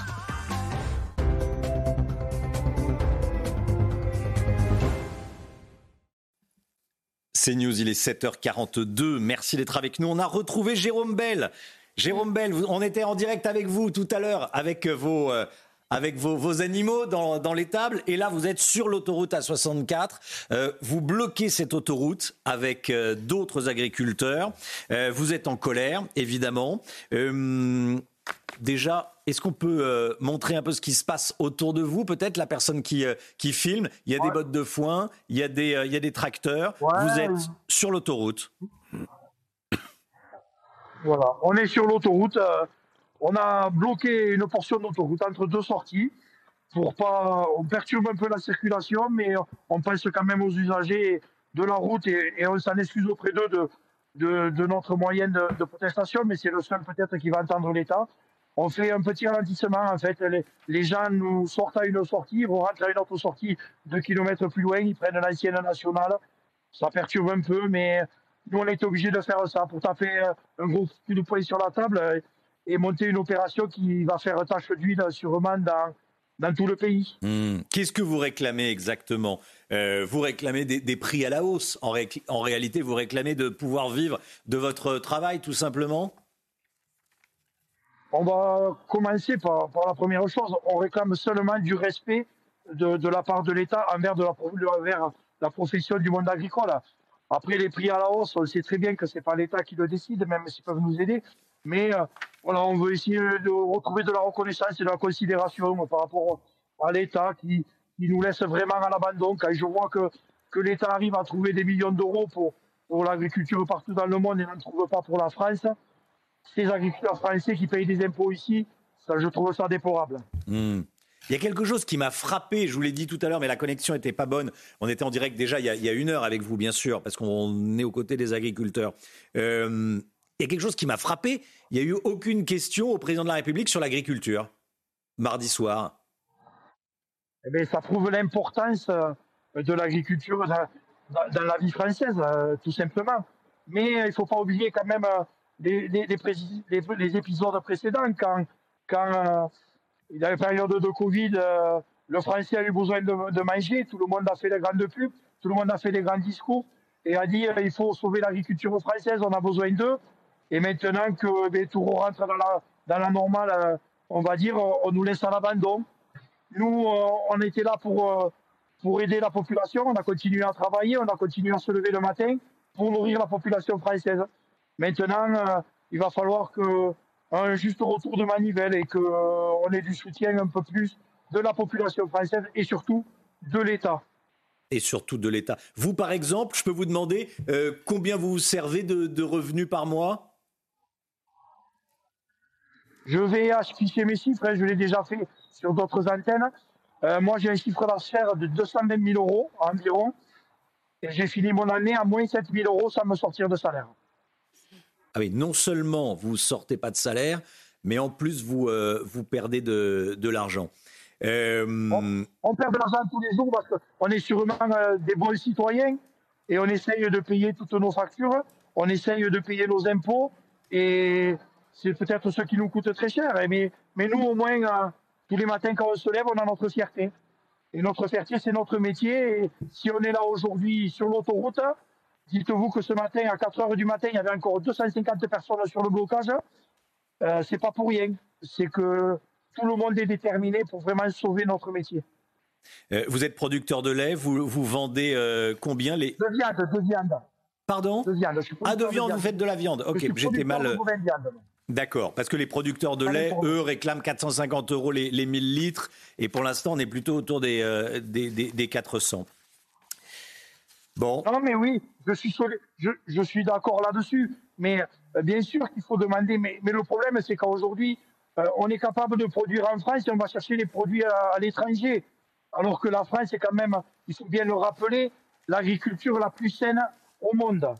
Et, et ça, tout le monde l'oublie. On va chercher là aujourd'hui des produits bio à l'étranger qui utilisent des pesticides et des matières actives qui sont interdites en, sont interdites en France dans le conventionnel. Je ne comprends pas comment la population française n'arrive pas à comprendre ça. Peut-être qu'on n'est pas aidé, mais peut-être pas par les médias et le soutien de l'État. Mais en tout cas, on veut le dire haut et fort que nous, on n'est pas des empoisonneurs comme certains veulent le laisser croire et que nous, on se bat pour faire une agriculture propre. Merci beaucoup. Merci Jérôme Bell. Euh, on, va, on va vous suivre, hein, euh, je vous le dis. Hein. Et puis, euh, il y a le bandeau, il faut soutenir nos, agriculteurs. Le bandeau, c'est ce qui est écrit à l'écran. merci beaucoup Jérôme Bell. Bon courage à vous. on a fait une grande banderole aussi qui a écrit dessus sur votre mur de paille. On le verra en plein jour si vous voulez sur d'autres émissions. Ou c'est qu'on a marqué ici commence le pays de la résistance agricole. Très bien. Eh bien, écoutez, le message est passé. Merci Jérôme Bell. Merci d'avoir été en direct avec nous. Merci. Et, bon, et bonjour à, tous les agriculteurs et notamment ceux qui sont autour de vous. Euh, merci beaucoup. On parle euh, ce matin des HLM. Pourquoi? Parce que Vincent Jeanbrun, le maire de laïle les roses veut mettre fin au logement social à vie. Qu'est-ce que vous en pensez? Je vous pose la question depuis le début de la matinale. Voici vos réponses. Arrêter, non. Limiter, peut-être, mais peut-être restructurer de façon que ça ne devienne pas des ghettos. C'est surtout ça le gros problème, c'est que les quartiers deviennent des zones de non-droit. Et malheureusement, les HLM en font partie. Il faudrait tout à fait mettre fin en fait, à l'attribution d'HLM à vie dans la mesure où on est tout le temps et constamment, et c'est un problème dans le pays, euh, sous tension au niveau euh, du, logement parce qu'on ne construit pas assez. Et puis, euh, d'une certaine manière, normalement, on est censé évoluer dans la vie et laisser place un peu à ceux qui en ont réellement besoin, notamment aux parents d'enfants de, délinquants qui devraient euh, ne plus disposer euh, d'aide sociale. Ça, c'est l'un des sujets, les parents euh, d'enfants délinquants qui doivent être expulsés. C'est ce que disait ce téléspectateur. Tiens, Paul Sugy, vous vouliez réagir euh, je pense qu'effectivement, cette logique d'enfermement dans une situation où à chaque fois, on, euh, elle correspond pas simplement à la réalité de la vie. En fait, on voit aussi dans des professions, par exemple, euh, hospitalières, etc., il y a des personnes qui ont un logement social avec un poste, puis en fait, quelques années plus tard, ils ont plus le même poste, ils gardent leur, leur logement social pendant des dizaines d'années. Euh, pour les familles les plus modestes, c'est pareil. On est dans des situations qui sont de plus en plus mouvantes. Il faudrait qu'effectivement, la logique des aides sociales puisse s'adapter. Allez, justement, on va parler des fraudes à la location d'appartements. Euh, fraude dans les dossiers des locataires avec le Guillaume. Votre programme avec Domexpo. 4 villages en Ile-de-France, 50 maisons à visiter pour découvrir la vôtre. Plus d'infos sur domexpo.fr. Retrouvez votre programme avec EcoHabitat Énergie. Nous vous accompagnons dans le changement de votre installation pour une autoconsommation réussie. L'économie avec vous, Lomig. Moins il y a d'offres de location et plus il y a de candidats qui trichent sur leur dossier pour tenter de décrocher un logement. Vous nous dites ce matin, Lomig, que c'est une véritable plaie. Hein. Oui, en effet, euh, Romain. Alors le phénomène n'est pas nouveau, mais il s'accélère du fait de la tension sur le marché euh, immobilier et notamment euh, locatif. Il y a de moins en moins de biens en location. Hein. Selon les chiffres publiés cette semaine par la Fédération nationale de l'immobilier, le nombre d'offres de location a chuté de 59% en 5 ans. Oui, il y a 59% d'offres en moins sur le marché. Résultat, pour espérer décrocher un logement, de plus en plus de candidats à la location falsifient leurs fiches de paye, leurs contrats de travail, les dossiers euh, des garants.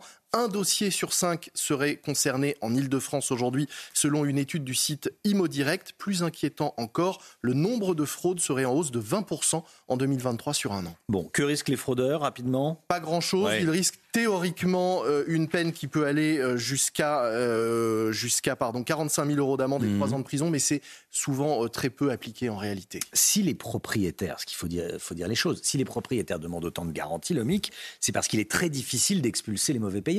Oui, c'est pas par plaisir qu'ils demandent autant de papiers, c'est effectivement pour éviter les impayés qui s'envolent, hein, notamment en raison de, de l'inflation. Aujourd'hui, un quart des locataires sont en retard de loyer, alors pas forcément sur une longue durée, mais sont en retard et payent en retard. Et puis surtout, c'est très compliqué euh, d'expulser aujourd'hui. Les, locataires sont extrêmement euh, protégés. La durée moyenne d'une procédure, c'est entre 6 à 18 mois pour obtenir l'expulsion d'un mauvais payeur. Ça peut même aller jusqu'à 3 ans. C'était votre programme avec EcoHabitat Énergie. Nous vous accompagnons dans le changement de votre ancienne installation pour une autoconsommation réussie. C'était votre programme avec Domexpo. 4 villages en Ile-de-France, 50 maisons à visiter pour découvrir la vôtre. Plus d'infos sur domexpo.fr. La politique dans un instant avec vous, Paul Sugy. On va euh, parler de, Stanislas. Est-ce que c'est la chasse aux bonnes écoles en ce moment? Vous avez la désormais célèbre euh, école Stanislas dans le 6e arrondissement de la, capitale. Est-ce que euh, la gauche mène la chasse à l'excellence, aux bons élèves même? On en parlera avec vous, euh, Paul, dans, dans quelques instants. A tout de suite. Depuis une semaine, la polémique sur la ministre de l'Éducation nationale ne s'est pas arrêtée. À présent, c'est le collège lycée Stanislas qui en fait les frais. La mairie de Paris lui a même retiré un million d'euros de subvention. Paul Sujet. Bah oui, c'est ce qui s'appelle prendre une balle perdue. Stanislas n'avait rien demandé, mais voilà qui est tout à coup mis sous les projecteurs. Il n'a pas suffi qu'Amélie Oudéa Castera aille à Canossa pour se répandre en excuses. Cette fois, la gauche moralisatrice a voulu relancer la vieille guéguerre entre le public et le privé. faut dire aussi, on la comprend, que la gauche est en pleine traversée du désert, quasiment plus de ministre à gauche. Bon, il faut qu'elle s'occupe. La ministre là, leur offre sur un plateau l'occasion rêvée de s'en prendre à bras raccourcis un établissement scolaire privé déjà, de surcroît situé dans les beaux quartiers, catholique, s'il vous plaît, et en plus un établissement d'excellence. Bref, tous les ingrédients étaient réunis. Selon vous, qu'est-ce que l'on reproche, qu'est-ce que la gauche reproche vraiment à cette école, Stanislas, qui est une bah, école d'excellence? Oui, c'est une école d'excellence et il ne faut pas être dupe euh, de, des attaques sur cet établissement que l'on qualifie euh, d'ultra-réactionnaire ou d'intégriste. Et cela, c'est une école privée catholique. Les Français se sont battus en 1984 pour protéger cette liberté. Ils y sont attachés. On a le droit d'inscrire ses enfants dans une école où l'on enseigne aussi le catéchisme et euh, découvrir que maintenant que Stanislas eh bien, enseigne les positions de l'Église sur les grands sujets de société, c'est quand même pas une grande nouveauté. L'hypocrisie est d'autant plus complète que les mêmes qui s'en prennent à Stanislas défendaient lycée musulman à Véroès de Lille, où on se rendait compte qu'il y avait des enseignements salafistes qui étaient dispensés aux élèves. Bon. Non, mais ce qui indigne les vrais contempteurs de Stanislas, c'est le choix qu'a fait cet établissement scolaire d'excellence, euh, eh bien, euh, d'adopter une position d'exigence commune, euh, qui suppose par exemple qu'il y ait une certaine sélection aussi à l'entrée du lycée, puisque l'exigence commune suppose que chacun adhère à ce, projet d'exigence et que chacun puisse se tirer vers le haut. Voilà ce qui indigne les ennemis de Stanislas. Ne correspond pas à la vision d'égalité ou d'égalitarisme que porte la gauche. Non, on en revient toujours au fond à un affrontement binaire entre deux visions de l'égalité. Euh, en France, on est un pays libre. La République proclame aussi euh, l'importance du mérite depuis la Déclaration des droits de l'homme et du citoyen lors de la Révolution française. Donc, on euh, souhaite qu'il y ait une égalité des chances. Chacun doit avoir les mêmes chances d'y arriver. Et il n'y a pas de raison, si vous voulez, que des élèves qui souhaiteraient rentrer à Stanislas et qu'on aurait le niveau ne puisse pas le faire. J'ai jamais entendu dire que Stanislas refusait des élèves parce qu'ils étaient fils d'ouvriers ou parce que leurs parents n'avaient pas le bac. Ce qui est vrai, c'est qu'il y a une certaine homogénéité sociale de plus en plus, on le constate. Mais ça, c'est le problème de la société tout entière, où la mobilité entre les différents groupes sociaux est plus toujours la même. C'est pas seulement le problème de Stanislas, c'est vrai aussi pour des grands établissements publics. Mais donc la logique euh, que nous propose la gauche, ce serait une égalité euh, finale, à la fin une égalité des places où tout le monde finit pareil. Non, c'est pas comme ça que, ça, euh, ça fonctionne en France. Et une telle logique surtout promet à terme l'affaissement de toute la nation. Merci beaucoup, Paul Sugy. Merci à vous, Paul. C'est la chasse aux bons élèves, c'est la chasse à l'excellence. Oui, dès qu'un établissement sort du rang, il est aussitôt suspect. Merci beaucoup, Paul. 8h10, soyez là. Nicolas Dupont-Aignan, président de Debout la France et député de l'Essonne, sera avec nous. Tout de suite, le temps. Alexandra Blanc. La météo avec plombier.com, plombier.com. Une fuite d'eau, plombier.com. Plombier.com, une marque de groupe Verlaine.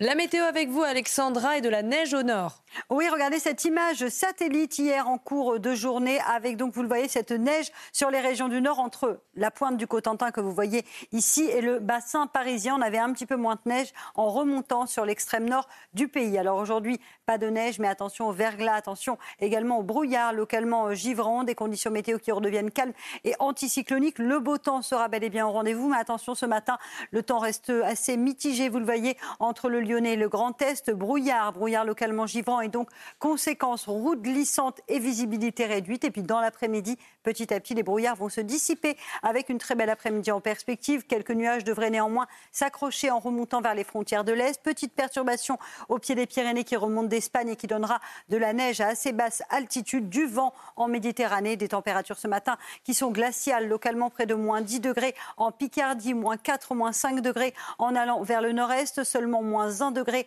du côté de Lyon ou encore moins 3 degrés au Puy-en-Velay où on a eu de la neige hier. Dans l'après-midi, les températures restent en moyenne 3 à 6 degrés en dessous des normales de saison. Il fera froid au nord, seulement 1 degré à Nancy ou encore à Strasbourg, 2 degrés à Dijon et seulement 5 degrés entre Bordeaux et Toulouse. Rejoindre le mouvement de la rénovation énergétique. C'était la météo avec Groupe Verlaine. Pour devenir franchisé dans les énergies renouvelables. Groupe Verlaine. C'est News, il est 8h. Bienvenue à tous. Vous regardez la matinale à la une ce matin. Écoutez bien, pendant plus de 20 ans, une femme a touché la retraite de sa mère décédée en 1998. Elle vient d'être condamnée et va devoir rembourser l'intégralité des 200 000 euros qu'elle a volés grâce à cette escroquerie. Les détails dès le début de ce journal. Jordan Bardella rencontre Gabriel Attal aujourd'hui à midi à Matignon. Le Premier ministre reçoit le président du RN avant son discours de politique générale. Que vont-ils se dire Les informations de Gauthier Lebret? A tout de suite Gauthier. Et puis on connaîtra aujourd'hui le verdict dans le procès des policiers impliqués dans l'affaire Théo. Trois ans de prison avec sursis ont été requis contre l'auteur du coup de matraque. Noémie Schulz suit ce procès pour CNews. Une femme installée au Maroc a détourné 200 000 euros de prestations sociales pendant plus de 20 ans. Elle a perçu la pension de retraite de sa mère décédée. elle vient d'être condamnée et va devoir maintenant euh, rembourser le récit de cette affaire avec Tony Pitaro. Le tribunal correctionnel d'Evreux a condamné ce lundi une septuagénaire originaire de l'Eure, installée au Maroc, à 15 mois de prison avec sursis probatoire pendant 3 ans. Cette femme avait détourné pendant 21 ans la pension de retraite de sa mère décédée en 1998. Une escroquerie qui n'étonne pas Charles Prats, ancien magistrat spécialisé dans la lutte contre la fraude.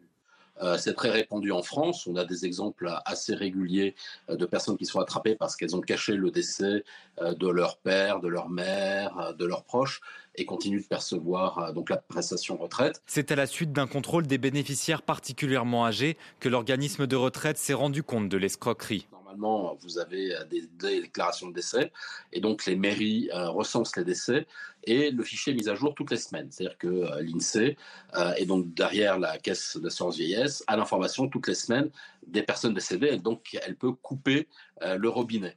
Mais ça, c'est si le décès est déclaré. Bien sûr, s'il est caché, évidemment, la mairie ne le saura pas, les services ne le sauront pas. L'escroquerie s'élève à près de 200 000 euros qu'elle devra rembourser à la caisse de retraite. Voilà, Lomic, vous aviez une information à, rajouter à ce sujet? Oui, euh, l'État euh, essaye de lutter de plus en plus contre la fraude. 606 millions d'euros ont été euh, récupérés l'année dernière, notamment avec des enquêtes qui sont menées. Et il y en a une dont je voulais citer le, chiffre qui a été réalisé en Algérie sur 1000 dossiers de retraités approchant de, de l'âge de 100 ans. euh, 300 étaient frauduleux. 30% de dossiers 30% frauduleux sur, sur, l'Algérie. les centenaires en Algérie.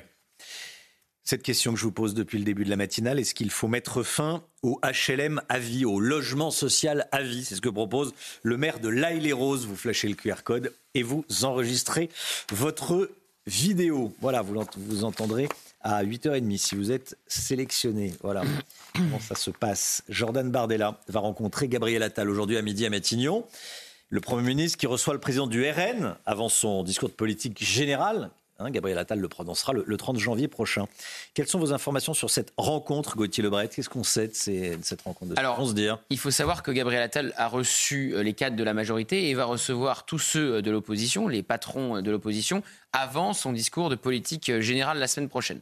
Et on a appris hier qu'il ne demanderait pas de vote de confiance euh, au Parlement. Ce n'est que le cinquième président de la cinquième, de, cinquième premier ministre, je vais un peu vite en besogne, le cinquième premier ministre de la cinquième République à ne pas demander euh, ce vote de confiance, mais le deuxième d'Emmanuel Macron, puisqu'Elisabeth Borne avait fait pareil, puisqu'il n'y a pas de majorité absolue au Parlement. Alors pourquoi on s'arrête particulièrement sur cette rencontre ce matin entre Jordan Bardella et Gabriel Attal Parce que Gabriel Attal, depuis qu'il est arrivé à Matignon, on le présente comme l'arme anti-Bardella en vue des élections euh, européennes. Il faut dire qu'il y a 10 points d'écart entre la liste du RN et la liste de Renaissance. On ne connaît pas dans les sondages et on ne connaît pas encore la tête de liste de Renaissance pour euh, les prochaines élections euh, européennes, puisque ça devait être Stéphane Séjourné, mais il est devenu ministre des Affaires étrangères. Donc il y en a un qui tient la corde, ça serait Olivier euh, Véran, porte-parole, ancien porte-parole du gouvernement et ancien euh, ministre de la Santé. Mais donc voilà, pour cette rencontre entre les deux hommes de la même génération, l'arrivée de Gabriel Attal, ça nuit pas forcément à Jordan Bardella. Ça permet de le crédibiliser dans son jeune âge. On a, il a que 34 ans. Gabriel Attal, et il est déjà à, à Matignon. Jordan Bardella n'en a que 28 et il est déjà président, euh, pr- président du premier parti d'opposition. Donc voilà, et sans doute les deux hommes débattront ensemble, mais ça sera à suivre dans euh, la Mm. campagne des élections européennes. Et ils s'estiment, ils connaissent. Bah, ils ont déjà bien, débat- pas bien, mais ils s'estiment. Ils ils ont déjà débattu ensemble euh, lors de la dernière campagne présidentielle et ça fait pas partie de ceux qui ne se serrent pas la main comme Mathilde Panot quand elle croise Jordan Bardella ou de ceux qui Mm. ne se parlent pas euh, en coulisses. Ils se parlent, je pense qu'ils se respectent effectivement et à chaque fois d'ailleurs, il faut dire que pour en avoir vu un certain nombre, ces débats c'était quasiment match nul à chaque fois puisqu'ils sont évidemment ces deux phénomènes politiques vu leur jeune âge et il faut le dire au même moment, l'un doublait Édouard Philippe quand l'autre doublait Marine Le Pen dans les sondages. Merci beaucoup Gauthier. Le procès des policiers impliqués dans l'affaire Théo. Le verdict est attendu aujourd'hui. Hier, des peines allant de 3 mois à 3 ans de prison avec sursis ont été requises, Chana. hein. La peine la plus lourde concerne le policier auteur du coup de matraque qui, je le rappelle, a blessé gravement Théo. Rudy Mana, porte-parole du syndicat de police Alliance, veut avoir une pensée pour ces policiers euh, impliqués qui seront marqués, selon lui, à vie par cette affaire. Écoutez, c'était hier soir dans Soir Info. Je pense aussi à ces flics, moi, parce qu'ils vont l'avoir aussi dans la tête toute leur vie, alors que peut-être qu'ils ont juste donné un coup qui était plus fort que ce qu'ils auraient dû donner à un endroit où ils ne voulaient pas le donner. Et ces mecs-là, eh ben, ils vont l'avoir toute leur vie, dans la tête également, parce que, parce que le- disons-nous les choses, hein, leur vie, euh, elle va être très compliquée. Et puis, ils vont toujours être assimilés, parce que dans l'opinion publique, quand on va parler de Théo, ça va être des policiers qui ont violé Théo alors que ça n'a rien à voir avec le procès qu'on vit actuellement. Donc en fait, la marge, elle est tellement minime et ça, ça peut déraper en un quart de demi-seconde. Il est 8h06, restez bien avec nous dans un instant. On sera avec Nicolas Dupont-Aignan, invité de la grande interview sur CNews et sur Europe 1, le président de Debout la France et député de, de l'Essonne. On va revenir sur tous les sujets euh, d'actualité, notamment la baisse de la natalité, mais, mais pas que, tous les sujets qu'on développe ce matin. À tout de suite. CNews, il est 8h12, bienvenue à tous. Tout de suite, c'est la grande interview de Nicolas Dupont-Aignan, président de Debout la France et député de l'Essonne. La grande interview, ça démarre tout de suite.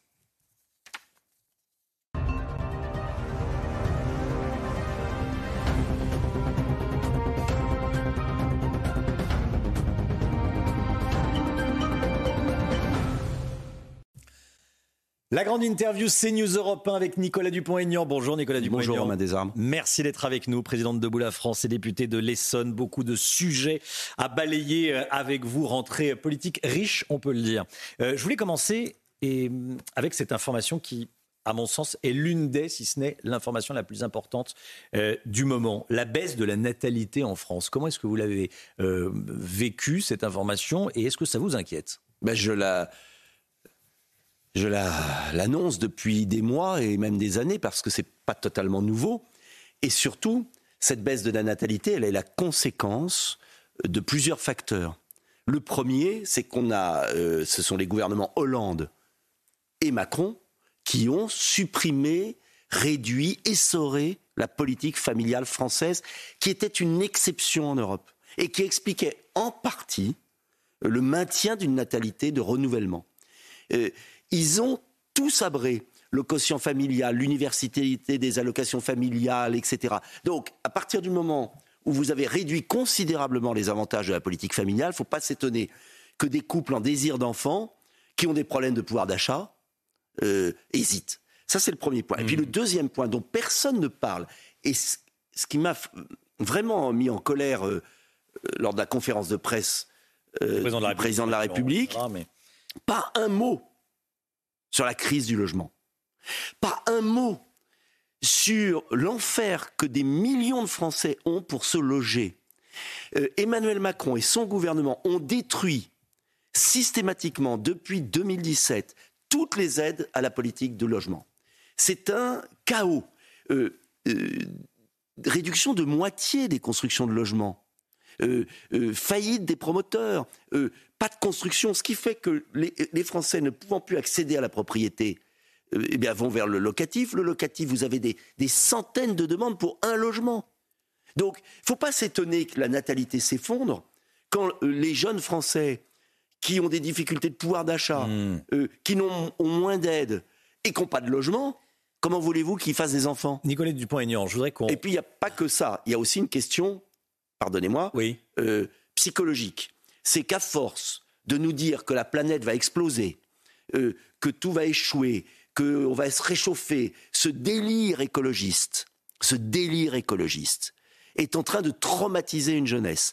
Euh, si vous voyagez un peu, vous allez en Asie, vous allez aux États-Unis, vous allez en Amérique latine, vous allez en Afrique, personne ne vous parle comme cela de cette peur de l'avenir. Les écologistes font peur aux jeunes parents, enfin à ceux Oui, il y a une espèce de climat malsain et le gouvernement, par démagogie, euh, épouse et l'Union européenne par démagogie. Donc c'est pas seulement simplement un problème d'aide, c'est un problème de vision de l'avenir. Alors euh, une politique injuste, pas de logement et une espèce de traumatisme général sur l'avenir, il bah, ne faut pas s'étonner qu'il y ait moins d'enfants. Si on regarde de près, on s'aperçoit que le nombre annuel d'enfants nés de deux parents nés en France, eux-mêmes nés en mmh. France, baisse de 22%, nombre annuel depuis 2000, depuis l'an 2000. En revanche, le nombre d'enfants nés de deux parents nés en dehors de l'Union européenne augmente sur la même période de 72%. Qu'est-ce que ça veut dire? Bah, Ça veut dire très clairement que les étrangers ou les Français récents font plus d'enfants que les Français, euh, comme on dit, de souche. Ça veut dire qu'à ça veut dire que ça veut dire que vous avez un changement de population qui est en train de s'effectuer. C'est pourquoi euh, il faut agir de deux façons. Il faut redonner un espoir, un espoir, avoir une politique, une vision de la France à, 20 ans, à 50 ans. Qu'est-ce qu'on veut faire de notre pays? Et puis, il faut bloquer l'immigration, comme je, nous le répétons depuis euh, des années. ça ne veut pas dire qu'un enfant euh, né de parents étrangers ne sera pas un bon Français, bien sûr. Évidemment que non. Euh, attention. Ça veut dire simplement hmm. qu'il y a une question de proportion, d'équilibre. Hmm. Mais pour cela, il faudrait qu'il y ait une politique, pardonnez-moi. Je reviens encore à cette conférence de presse parce que tout le monde en a parlé. Mais moi, j'étais effondré. J'avais le tournis. Que des, mesures dans tous les sens, un verbiage inconsistant. Quelles sont les priorités du pays?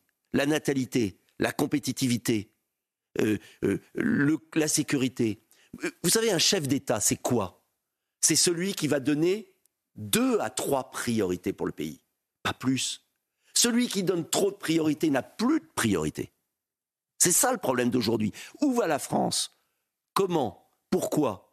À propos de l'immigration et, euh, et, de, la, de, la, natalité, vous avez entendu euh, certains à gauche qui disent c'est pas grave la baisse de la natalité, il y a l'immigration pour. Mais c'est la euh, politique de l'Union européenne. Qu'est-ce que vous leur dites? Mais attendez, la commissaire de l'Union européenne vient de dire récemment 3 euh, millions et demi d'étrangers, 3 millions et demi, Vous vous rendez compte Pour l'Union européenne.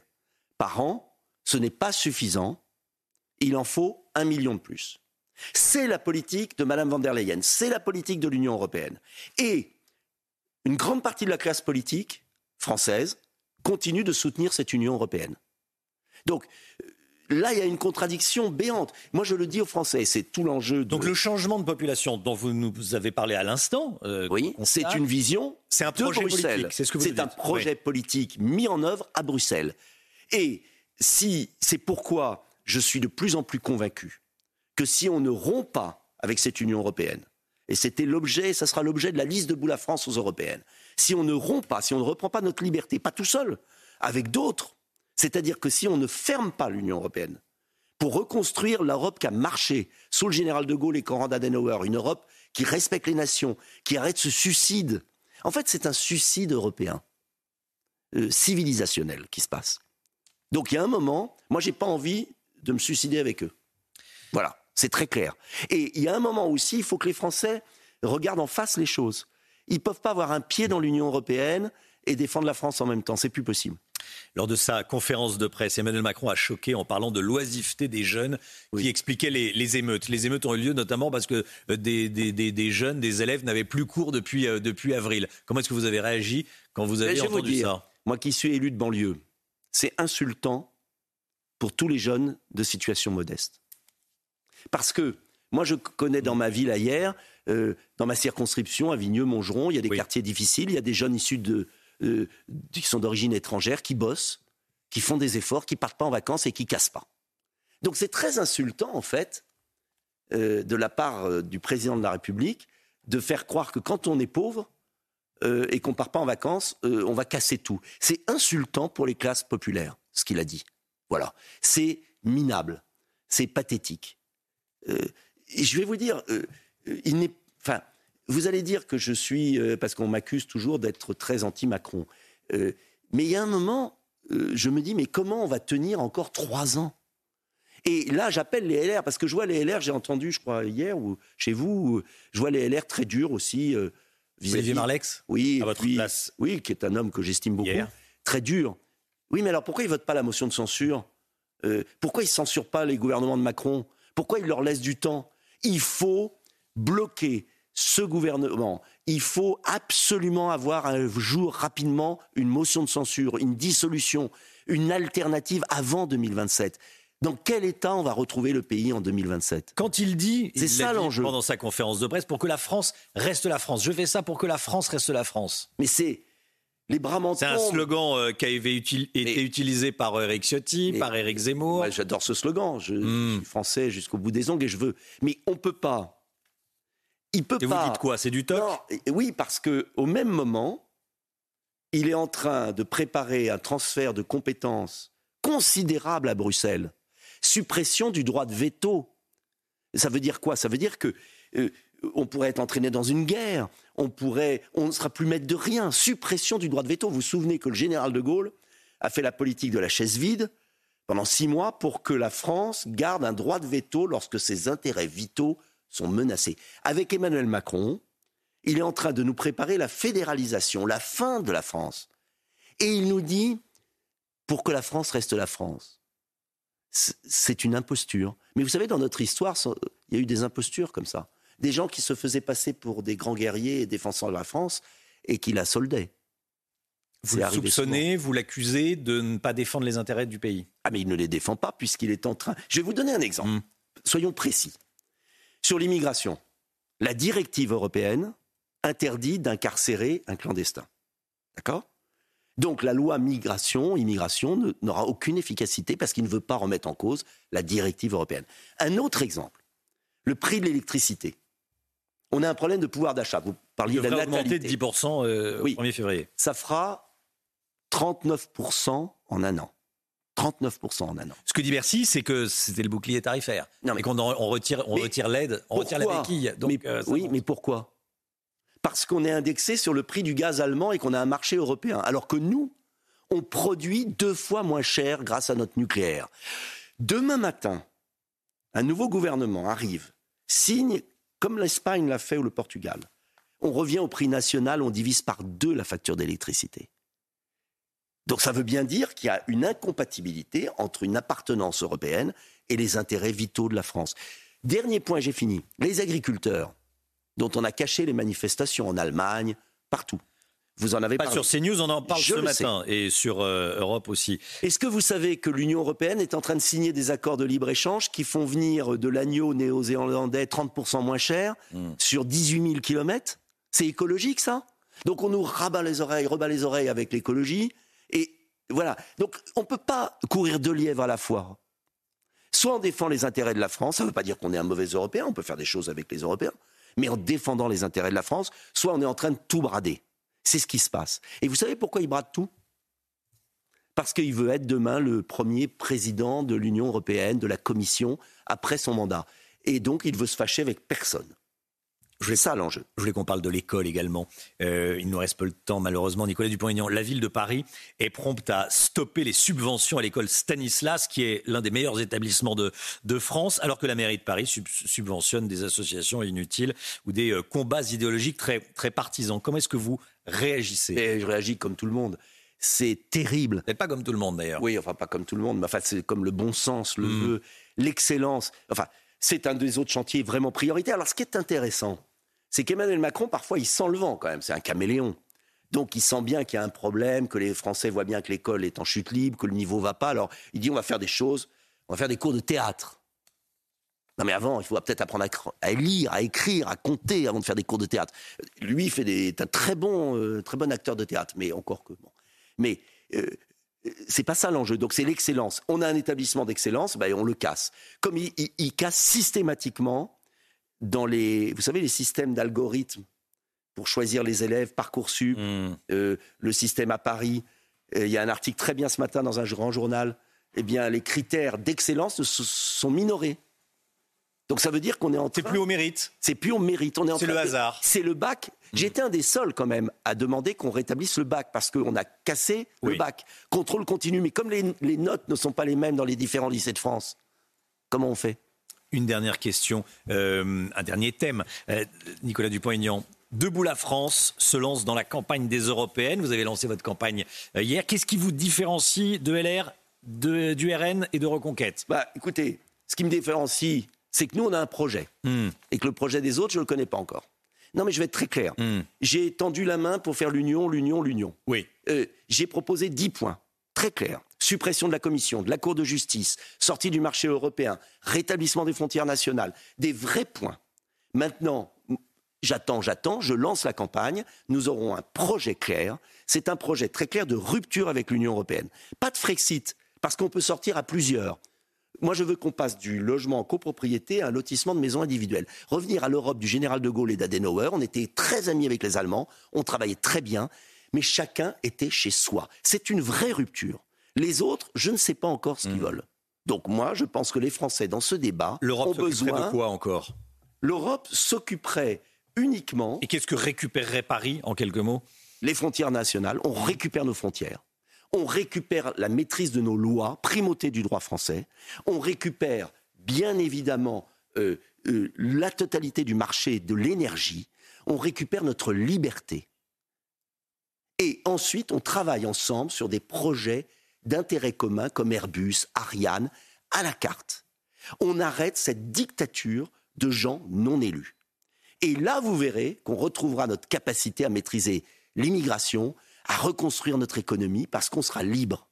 Si on n'est pas libre, eh bien, on n'y arrivera pas. Et ça ne veut pas dire qu'on ne sera pas de mauvais Européens, parce qu'on se concentrera sur des projets scientifiques, euh, économiques, mais précis, pas du verbiage. Voilà. C'était la grande interview de Nicolas Dupont-Aignan, président de Debout la France et député de l'Essonne. Merci à vous. Merci à vous. Très bonne journée. Sur CNews Europe 1, bien sûr.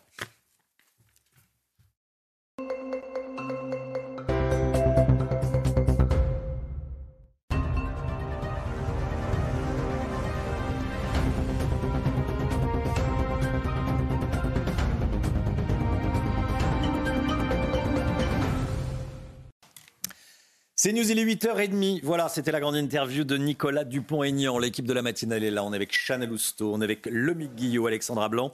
Et on accueille l'invité de 8h30. Bonjour, Médéric Chapiteau, sociologue spécialiste de la radicalisation. Vous venez de sortir un bouquin passionnant, un livre euh, passionnant sur l'islamisme dans le sport. On en parle dans un instant. À la une, ce matin, à Marseille, vous allez voir, dans le 15e arrondissement, des individus jettent des détritus dans la cour d'une école primaire. C'est révoltant, c'est dangereux pour les enfants. On a retrouvé par exemple un sabre, un couteau. Vous allez voir comment ça se passe. Dans son livre Les deux France, Vincent Jeanbrun maire de l'Aille-les-Roses, explique que le logement est une bombe sociale dans les quartiers et il propose la fin du logement social à vie. On en parle ce matin. Explication avec Lomique Guillon. L'islamisme qui s'infiltre dans certains clubs de sport, souvent amateurs, comment ça se passe exactement? Je poserai la question à Médéric Chapiteau qui est avec nous, sociologue, ancien gendarme, auteur d'un livre intitulé Quand l'islamisme pénètre le sport. Et vous êtes avec nous en plateau. À tout de suite. Sabre, couteau, vis, sabre, hein, vous avez bien entendu. Voilà des exemples de projectiles envoyés dans la cour d'une école primaire du 15e arrondissement de Marseille. On en a déjà parlé dans la matinale. On s'est rendu sur place. Vous allez voir. Une enquête pour identifier les auteurs des faits vient d'être ouverte. Selon un parent d'élève au Figaro, il s'agirait de sans-papiers relogés, mais aussi de squatteurs vivant dans deux immeubles voisins. voyez ce reportage de Stéphanie Rouquier. Les élèves de cette école primaire marseillaise doivent se contenter de ce petit espace abrité pour leur récréation. Depuis plusieurs mois, toutes sortes de projectiles sont lancés depuis ces immeubles directement dans la cour de l'établissement scolaire.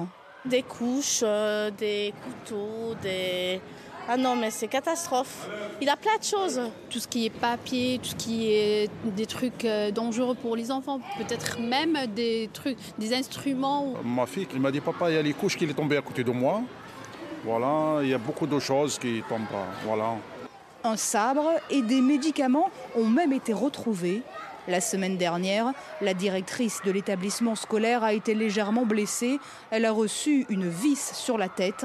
Les parents, inquiets pour la sécurité de leurs enfants, sont désemparés. Bien sûr, ça fait peur. Et c'est indigne et manque de civisme de les faire euh, jeter des objets par, par le balcon. On n'est pas sereine parce que nos enfants, ils sont pas en sécurité, donc euh, c'est compliqué.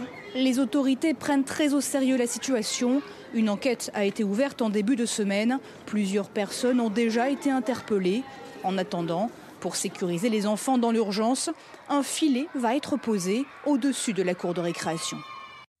Voilà, ils vont mettre un, grillage anti, euh, anti euh, jet de, projectiles comme dans les, comme dans les prisons. Tiens, euh, Lomic, vous vouliez réagir?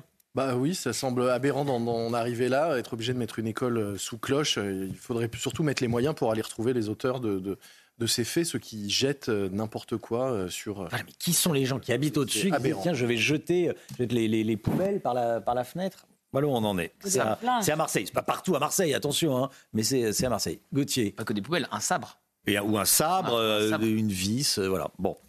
Euh, on en parle ce matin. Vincent Jeanbrun, le maire de l'Aille-les-Roses, vous vous souvenez de ce maire dont la famille avait été attaquée par les émeutiers l'été dernier. Il sort un livre, Les deux France. Il est en interview dans le, dans le Point. Il déclare notamment N'ayons pas peur des mots ce sont les mafias qui font la loi dans nos quartiers. Bon, ça au moins, les choses sont dites. Il ajoute qu'il faut être très sévère tout de suite avec les voyous. Quand un chien a mordu et qu'il n'est pas puni, il mord plus fort. On comprend, euh, on comprend l'idée. Euh, Vincent Jeanbrun qui précise que lui-même est, né et a été élevé dans un HLM. Voilà, c'est pas parce qu'on est euh, dans un quartier qu'on est obligé de devenir un voyou. Heureusement que c'est pas le cas de tout le monde d'ailleurs, bien sûr. J'en souris, mais bien sûr, les choses sont dites, c'est mieux de les dire. le Guillot, Vincent Jeanbrun fait également cette proposition, qui à mon sens est une bonne proposition. C'est intéressant en tout cas euh, d'en parler, mhm. au minimum de se poser la question. Il propose la fin du logement social à vie.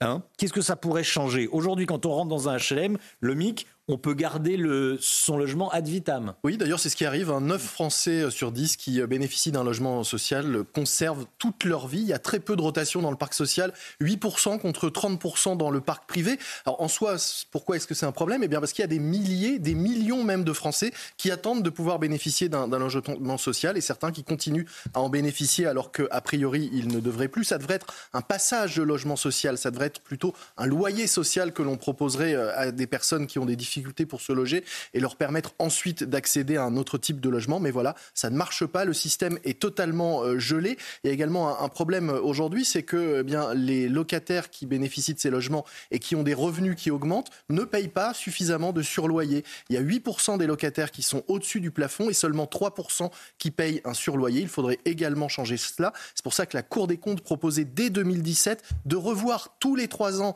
euh, le bail des locataires. Aujourd'hui, c'est un bail à durée indéterminée. Là, la Cour des comptes proposait de le réexaminer et de voir si on maintenait ou non euh, ces locataires dans ces logements. C'est une bonne ou une mauvaise idée? Je vous pose la question depuis le début de la matinale avec le, avec le QR code. Voici vos réponses.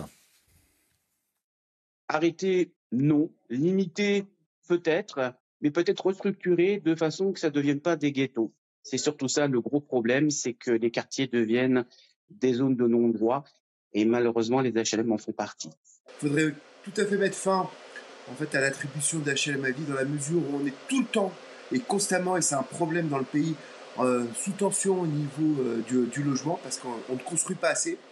Et puis, euh, d'une certaine manière, normalement, on est censé évoluer dans la vie et laisser place un peu à ceux qui en ont réellement besoin, notamment aux parents d'enfants de, délinquants qui devraient ne plus disposer d'aide sociale.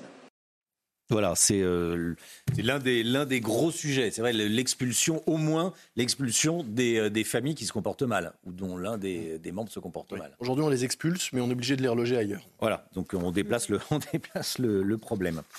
Médéric Chapiteau est avec nous. Bonjour Médéric Chapiteau. Bonjour. Merci beaucoup d'être là. Sociologue, ancien gendarme, spécialiste de la radicalisation, votre livre, Quand l'islamisme pénètre le sport je voulais vraiment vous, vous avoir.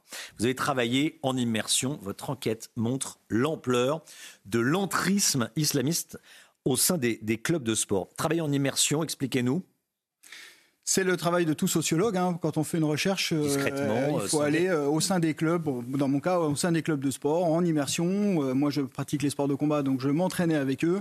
Et c'était ça permet de voir de l'intérieur comment ça se passe. Et la réalité Évidemment, sinon on ne peut pas l'analyser euh, de manière factuelle. Et même bah avec ça, il y a un caractère d'objectivité et de recul qu'il faut avoir de manière importante pour pas tomber non plus dans la généralisation stupide et stérile. Bien sûr. Qu'est-ce que vous avez découvert exactement?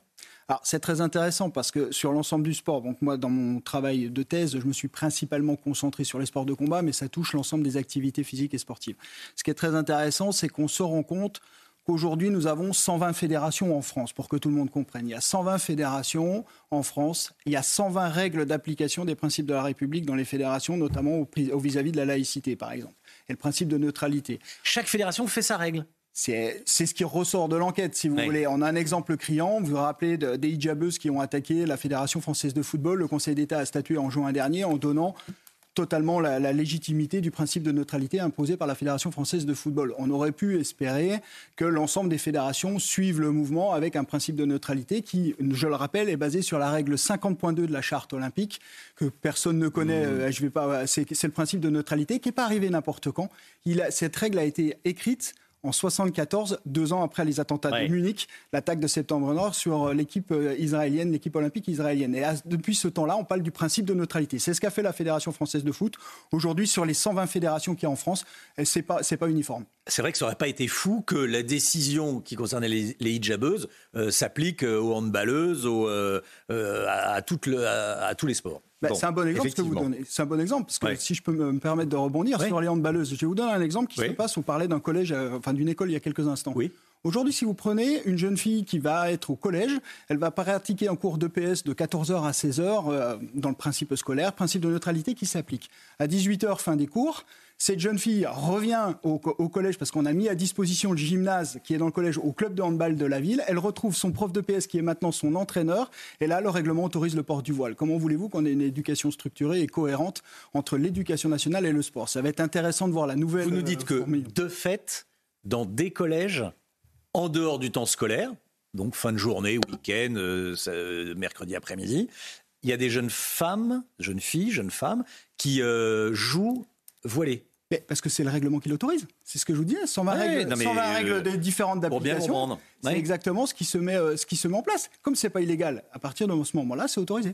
Il y a plusieurs niveaux d'imprégnation islamiste dans, dans, ces clubs. Là, on parle vraiment des, clubs de sport amateurs. Hein. Oui, oui, tout à fait. Alors moi, dans le cadre de mes travaux, je ressors quatre grands, euh, quatre grands euh, items et, au niveau des, grades. Mm. Le premier, c'est la permissivité. C'est-à-dire, euh, je ne sais pas comment faire pour gérer le problème. dans mon enquête, pour faire court, il ressort trois, trois justifications à la permissivité. Le premier, bah, c'est ce que je viens de vous dire, c'est un peu, on joue sur la tolérance entre guillemets c'est souvent du manque de courage. Donc c'est quoi C'est une prière musulmane dans le vestiaire C'est euh, ah, ça peut aller plus loin. Ça peut être même des prières collectives ou des choses comme ça qui, vont arriver parce qu'on ne sait pas comment le gérer. Et là, le, le, président du club est un peu embêté, c'est pas faire, donc euh, bah, on laisse... Ça va arriver aux conclusions que je vais voilà que je vais vous donner derrière. C'est ça. Hmm. Et le deuxième niveau qui est très intéressant, c'est qu'on estime que euh, bah, c'est un poids économique. Si j'enlève ces personnes, moi, éducateur sportif de ce club, bah, j'ai plus personne pour dans mon club, donc je peux plus me payer à la fin du mois. Je schématise. Et le troisième, qui moi m'a plus surpris, mais avec le recul, je l'ai bien intégré, c'est que la religion est un facteur de performance. Ce qui est vrai en soi, quelque part, si on prend du recul. Si je crois en un Dieu pour aller euh, pratiquer euh, ma discipline ou une compétition, j'ai le droit de le convoquer à un moment. Donc au début, je me suis choqué dessus, mais en fait, avec le recul, on peut l'accepter. Ce qui doit être pris en compte, c'est l'absence d'ostentation de cette pratique religieuse qui doit être prise en compte. Le deuxième niveau, c'est le repli communautaire. C'est ce que vous évoquez, hein, de plusieurs groupes qui se réunissent dans un dispositif. J'ai l'exemple que j'ai donné euh, dans un club de, de, kickboxing dans le sud de la France où des jeunes femmes ont demandé à venir pratiquer, mais pas, pour le coup, qu'entre elles, et que mm. tous les locaux devaient être fermés sans qu'aucun homme ne passe. Ça rejoint le, séparatisme avec la loi séparatisme. Et ce qui est, entre guillemets, mon, mon cheval de bataille dans, mes travaux, c'est la radicalisation et en particulier ce que je ne peux pas accepter aujourd'hui, et je le dis haut et fort encore aujourd'hui, je vous remercie de me donner la parole, c'est qu'aujourd'hui nous avons des éducateurs sportifs qui ont des cartes bleu, blanc, rouge d'éducateurs sportifs délivrées par des préfectures, qui sont fichés au plus haut niveau, au plus haut niveau du renseignement et qui sont totalement dans la légalité d'être en face à face pédagogique avec nos enfants, puisque la radicalisation n'est pas une euh, condamnation, donc leurs conditions d'honorabilité ne euh, les empêchent pas d'exercer. Alors on me dit, mais il y en a peut-être que 10, que 15, c'est 10 et 15 de trop. Donc, euh, des parents d'élèves qui nous regardent, des parents de jeunes, pardon, d'élèves, enfin de jeunes, euh, qui nous regardent, peuvent inscrire leurs gamins, euh, leurs enfants au football, ou mmh. j'imagine qu'on parle souvent de football ou de sport de combat, et en face de leur enfant, il peut y avoir un éducateur, comme vous dites, carte bleu, blanc, rouge d'éducateur, qui est fiché. Bah, et, ça, et, ça, et, ça, personne, le, on, le, les, parents ne le savent pas. Bien sûr que non. Ils ne sont pas informés. Et, souvent, l'éducation nationale ne le sait pas non plus le, responsable du club ne, le sait pas non plus. Là, je vous donne un exemple concret hein, pour être euh, très pragmatique. C'est arrivé dans une classe sportive, vous savez, c'est à l'école, vous avez des, enfants qui font à la fois l'école et leur classe sportive en judo, un éducateur sportif de judo qui était fiché par le renseignement et qui était en face à face pédagogique dans un, dans un lycée jurassien. Hmm.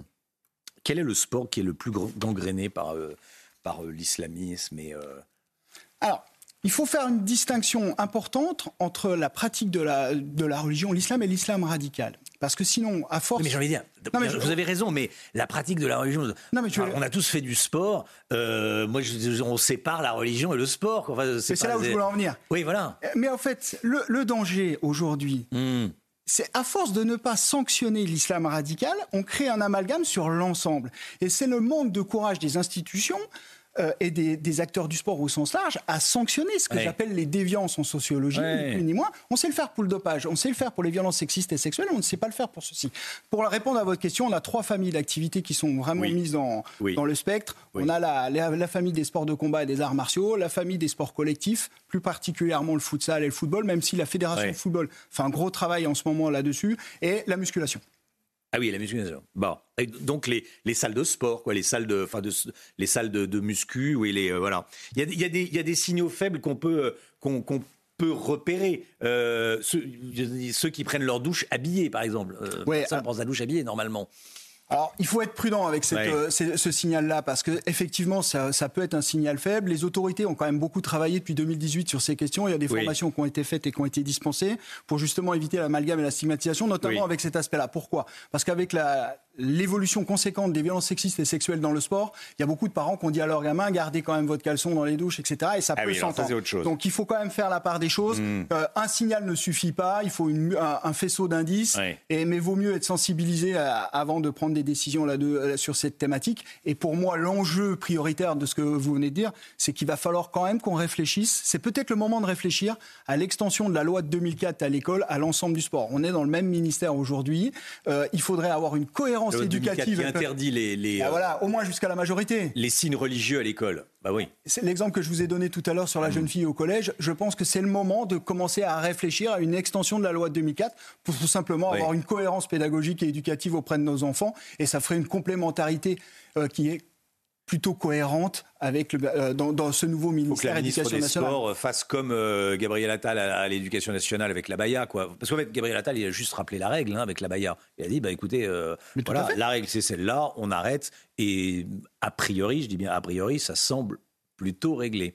Donc faire la même chose avec le, le sport, dire, bah, écoutez, on, on sépare les deux. On va faire du sport, mais c'est pas la religion a rien à faire là-dedans. Merci beaucoup, Médéric Chapiteau, d'être venu nous présenter votre livre, vos- les résultats de vos, vos travaux. C'est passionnant quand l'islamisme pénètre le, le sport. Merci beaucoup. Merci à vous.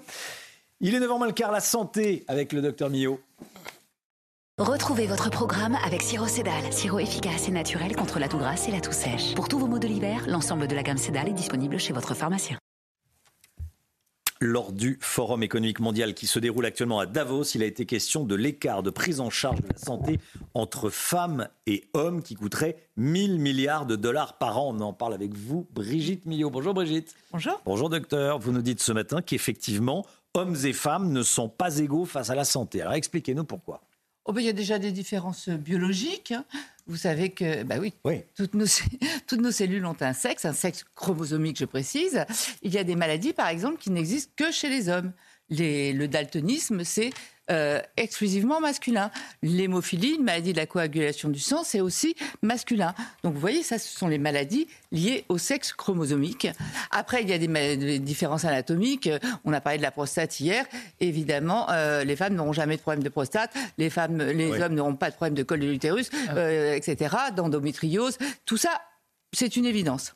Mais après, ce qu'il faut comprendre, c'est que les femmes sont sous-dépistées, sous-diagnostiquées et sous-traitées par rapport aux hommes. Je vais vous donner un exemple criant, celui des maladies cardiovasculaires. On va commencer par des chiffres qui sont quand même assez effrayants. Regardez la mortalité quotidienne des femmes, chez les femmes. Deux femmes meurent chaque jour d'accidents. 33 femmes meurent chaque jour de cancer du sein. Et 200 femmes meurent chaque jour de maladies cardiovasculaires. Et on n'en parle pas. Non, parce qu'on imagine que c'est une mal- un, Voilà. un accident masculin. Exactement. Hein On n'en parle euh, pas. ouais. C'est- la première cause de mortalité chez les femmes, les maladies cardiovasculaires. Et, et- et rien n'est fait. Enfin, euh, s'il y a une association formidable qui s'appelle Cœur de Femmes en France, qui est lancée et qui essaye de travailler. Il y a des bus notamment qui vont faire de la prévention, du dépistage, etc. Mais sinon, euh, rien n'est fait. C'est pour ça qu'à Davos, ils veulent lancer un, un plan, une alliance mondiale de la santé des femmes pour les prendre, mieux les prendre en charge. Mais quand je dis rien n'est fait, même au niveau médical, on se demande si les médecins euh, sont, sont assez informés. Euh, prenons l'exemple de l'infarctus du myocarde. Un infarctus du myocarde, euh, on sait, mais normalement tout le monde le sait, c'est factuel, que les signes de l'infarctus du myocarde chez les femmes ne sont pas les mêmes que ceux des hommes.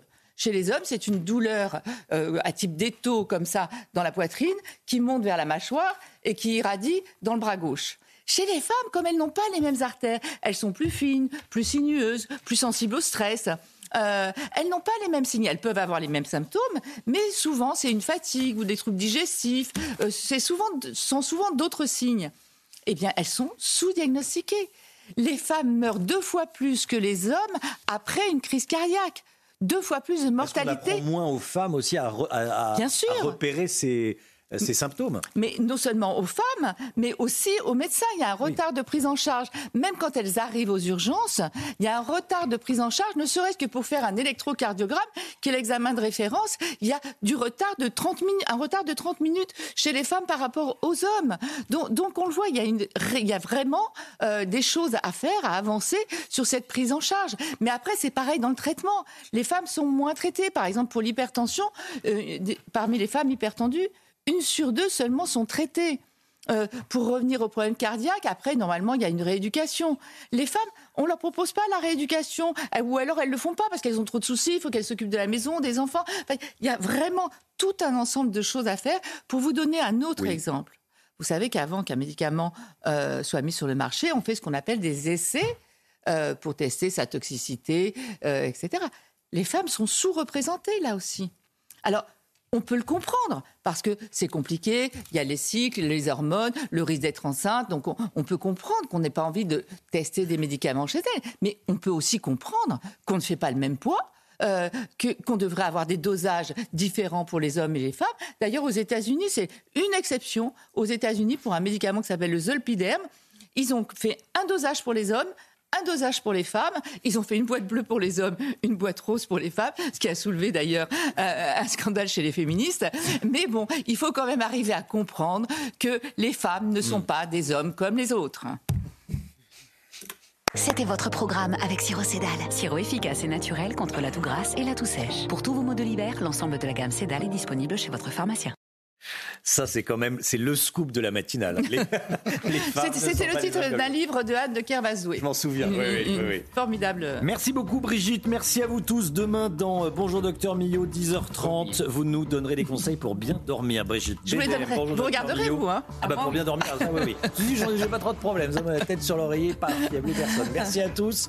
Merci à vous. Euh, Monsieur Chapiteau d'être venu dans un instant. C'est l'heure des pros, Pascal Pro et ses invités.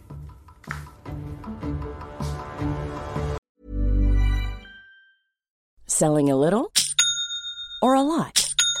Shopify helps you do your thing however you cha-ching. Shopify is the global commerce platform that helps you sell at every stage of your business. From the launch your online shop stage to the first real life store stage, all the way to the did we just hit a million orders stage. Shopify is there to help you grow. Shopify helps you turn browsers into buyers with the internet's best converting checkout. 36% better on average compared to other leading commerce platforms because businesses that grow grow with Shopify. Get a $1 per month trial period at shopify.com/work. shopify.com/work.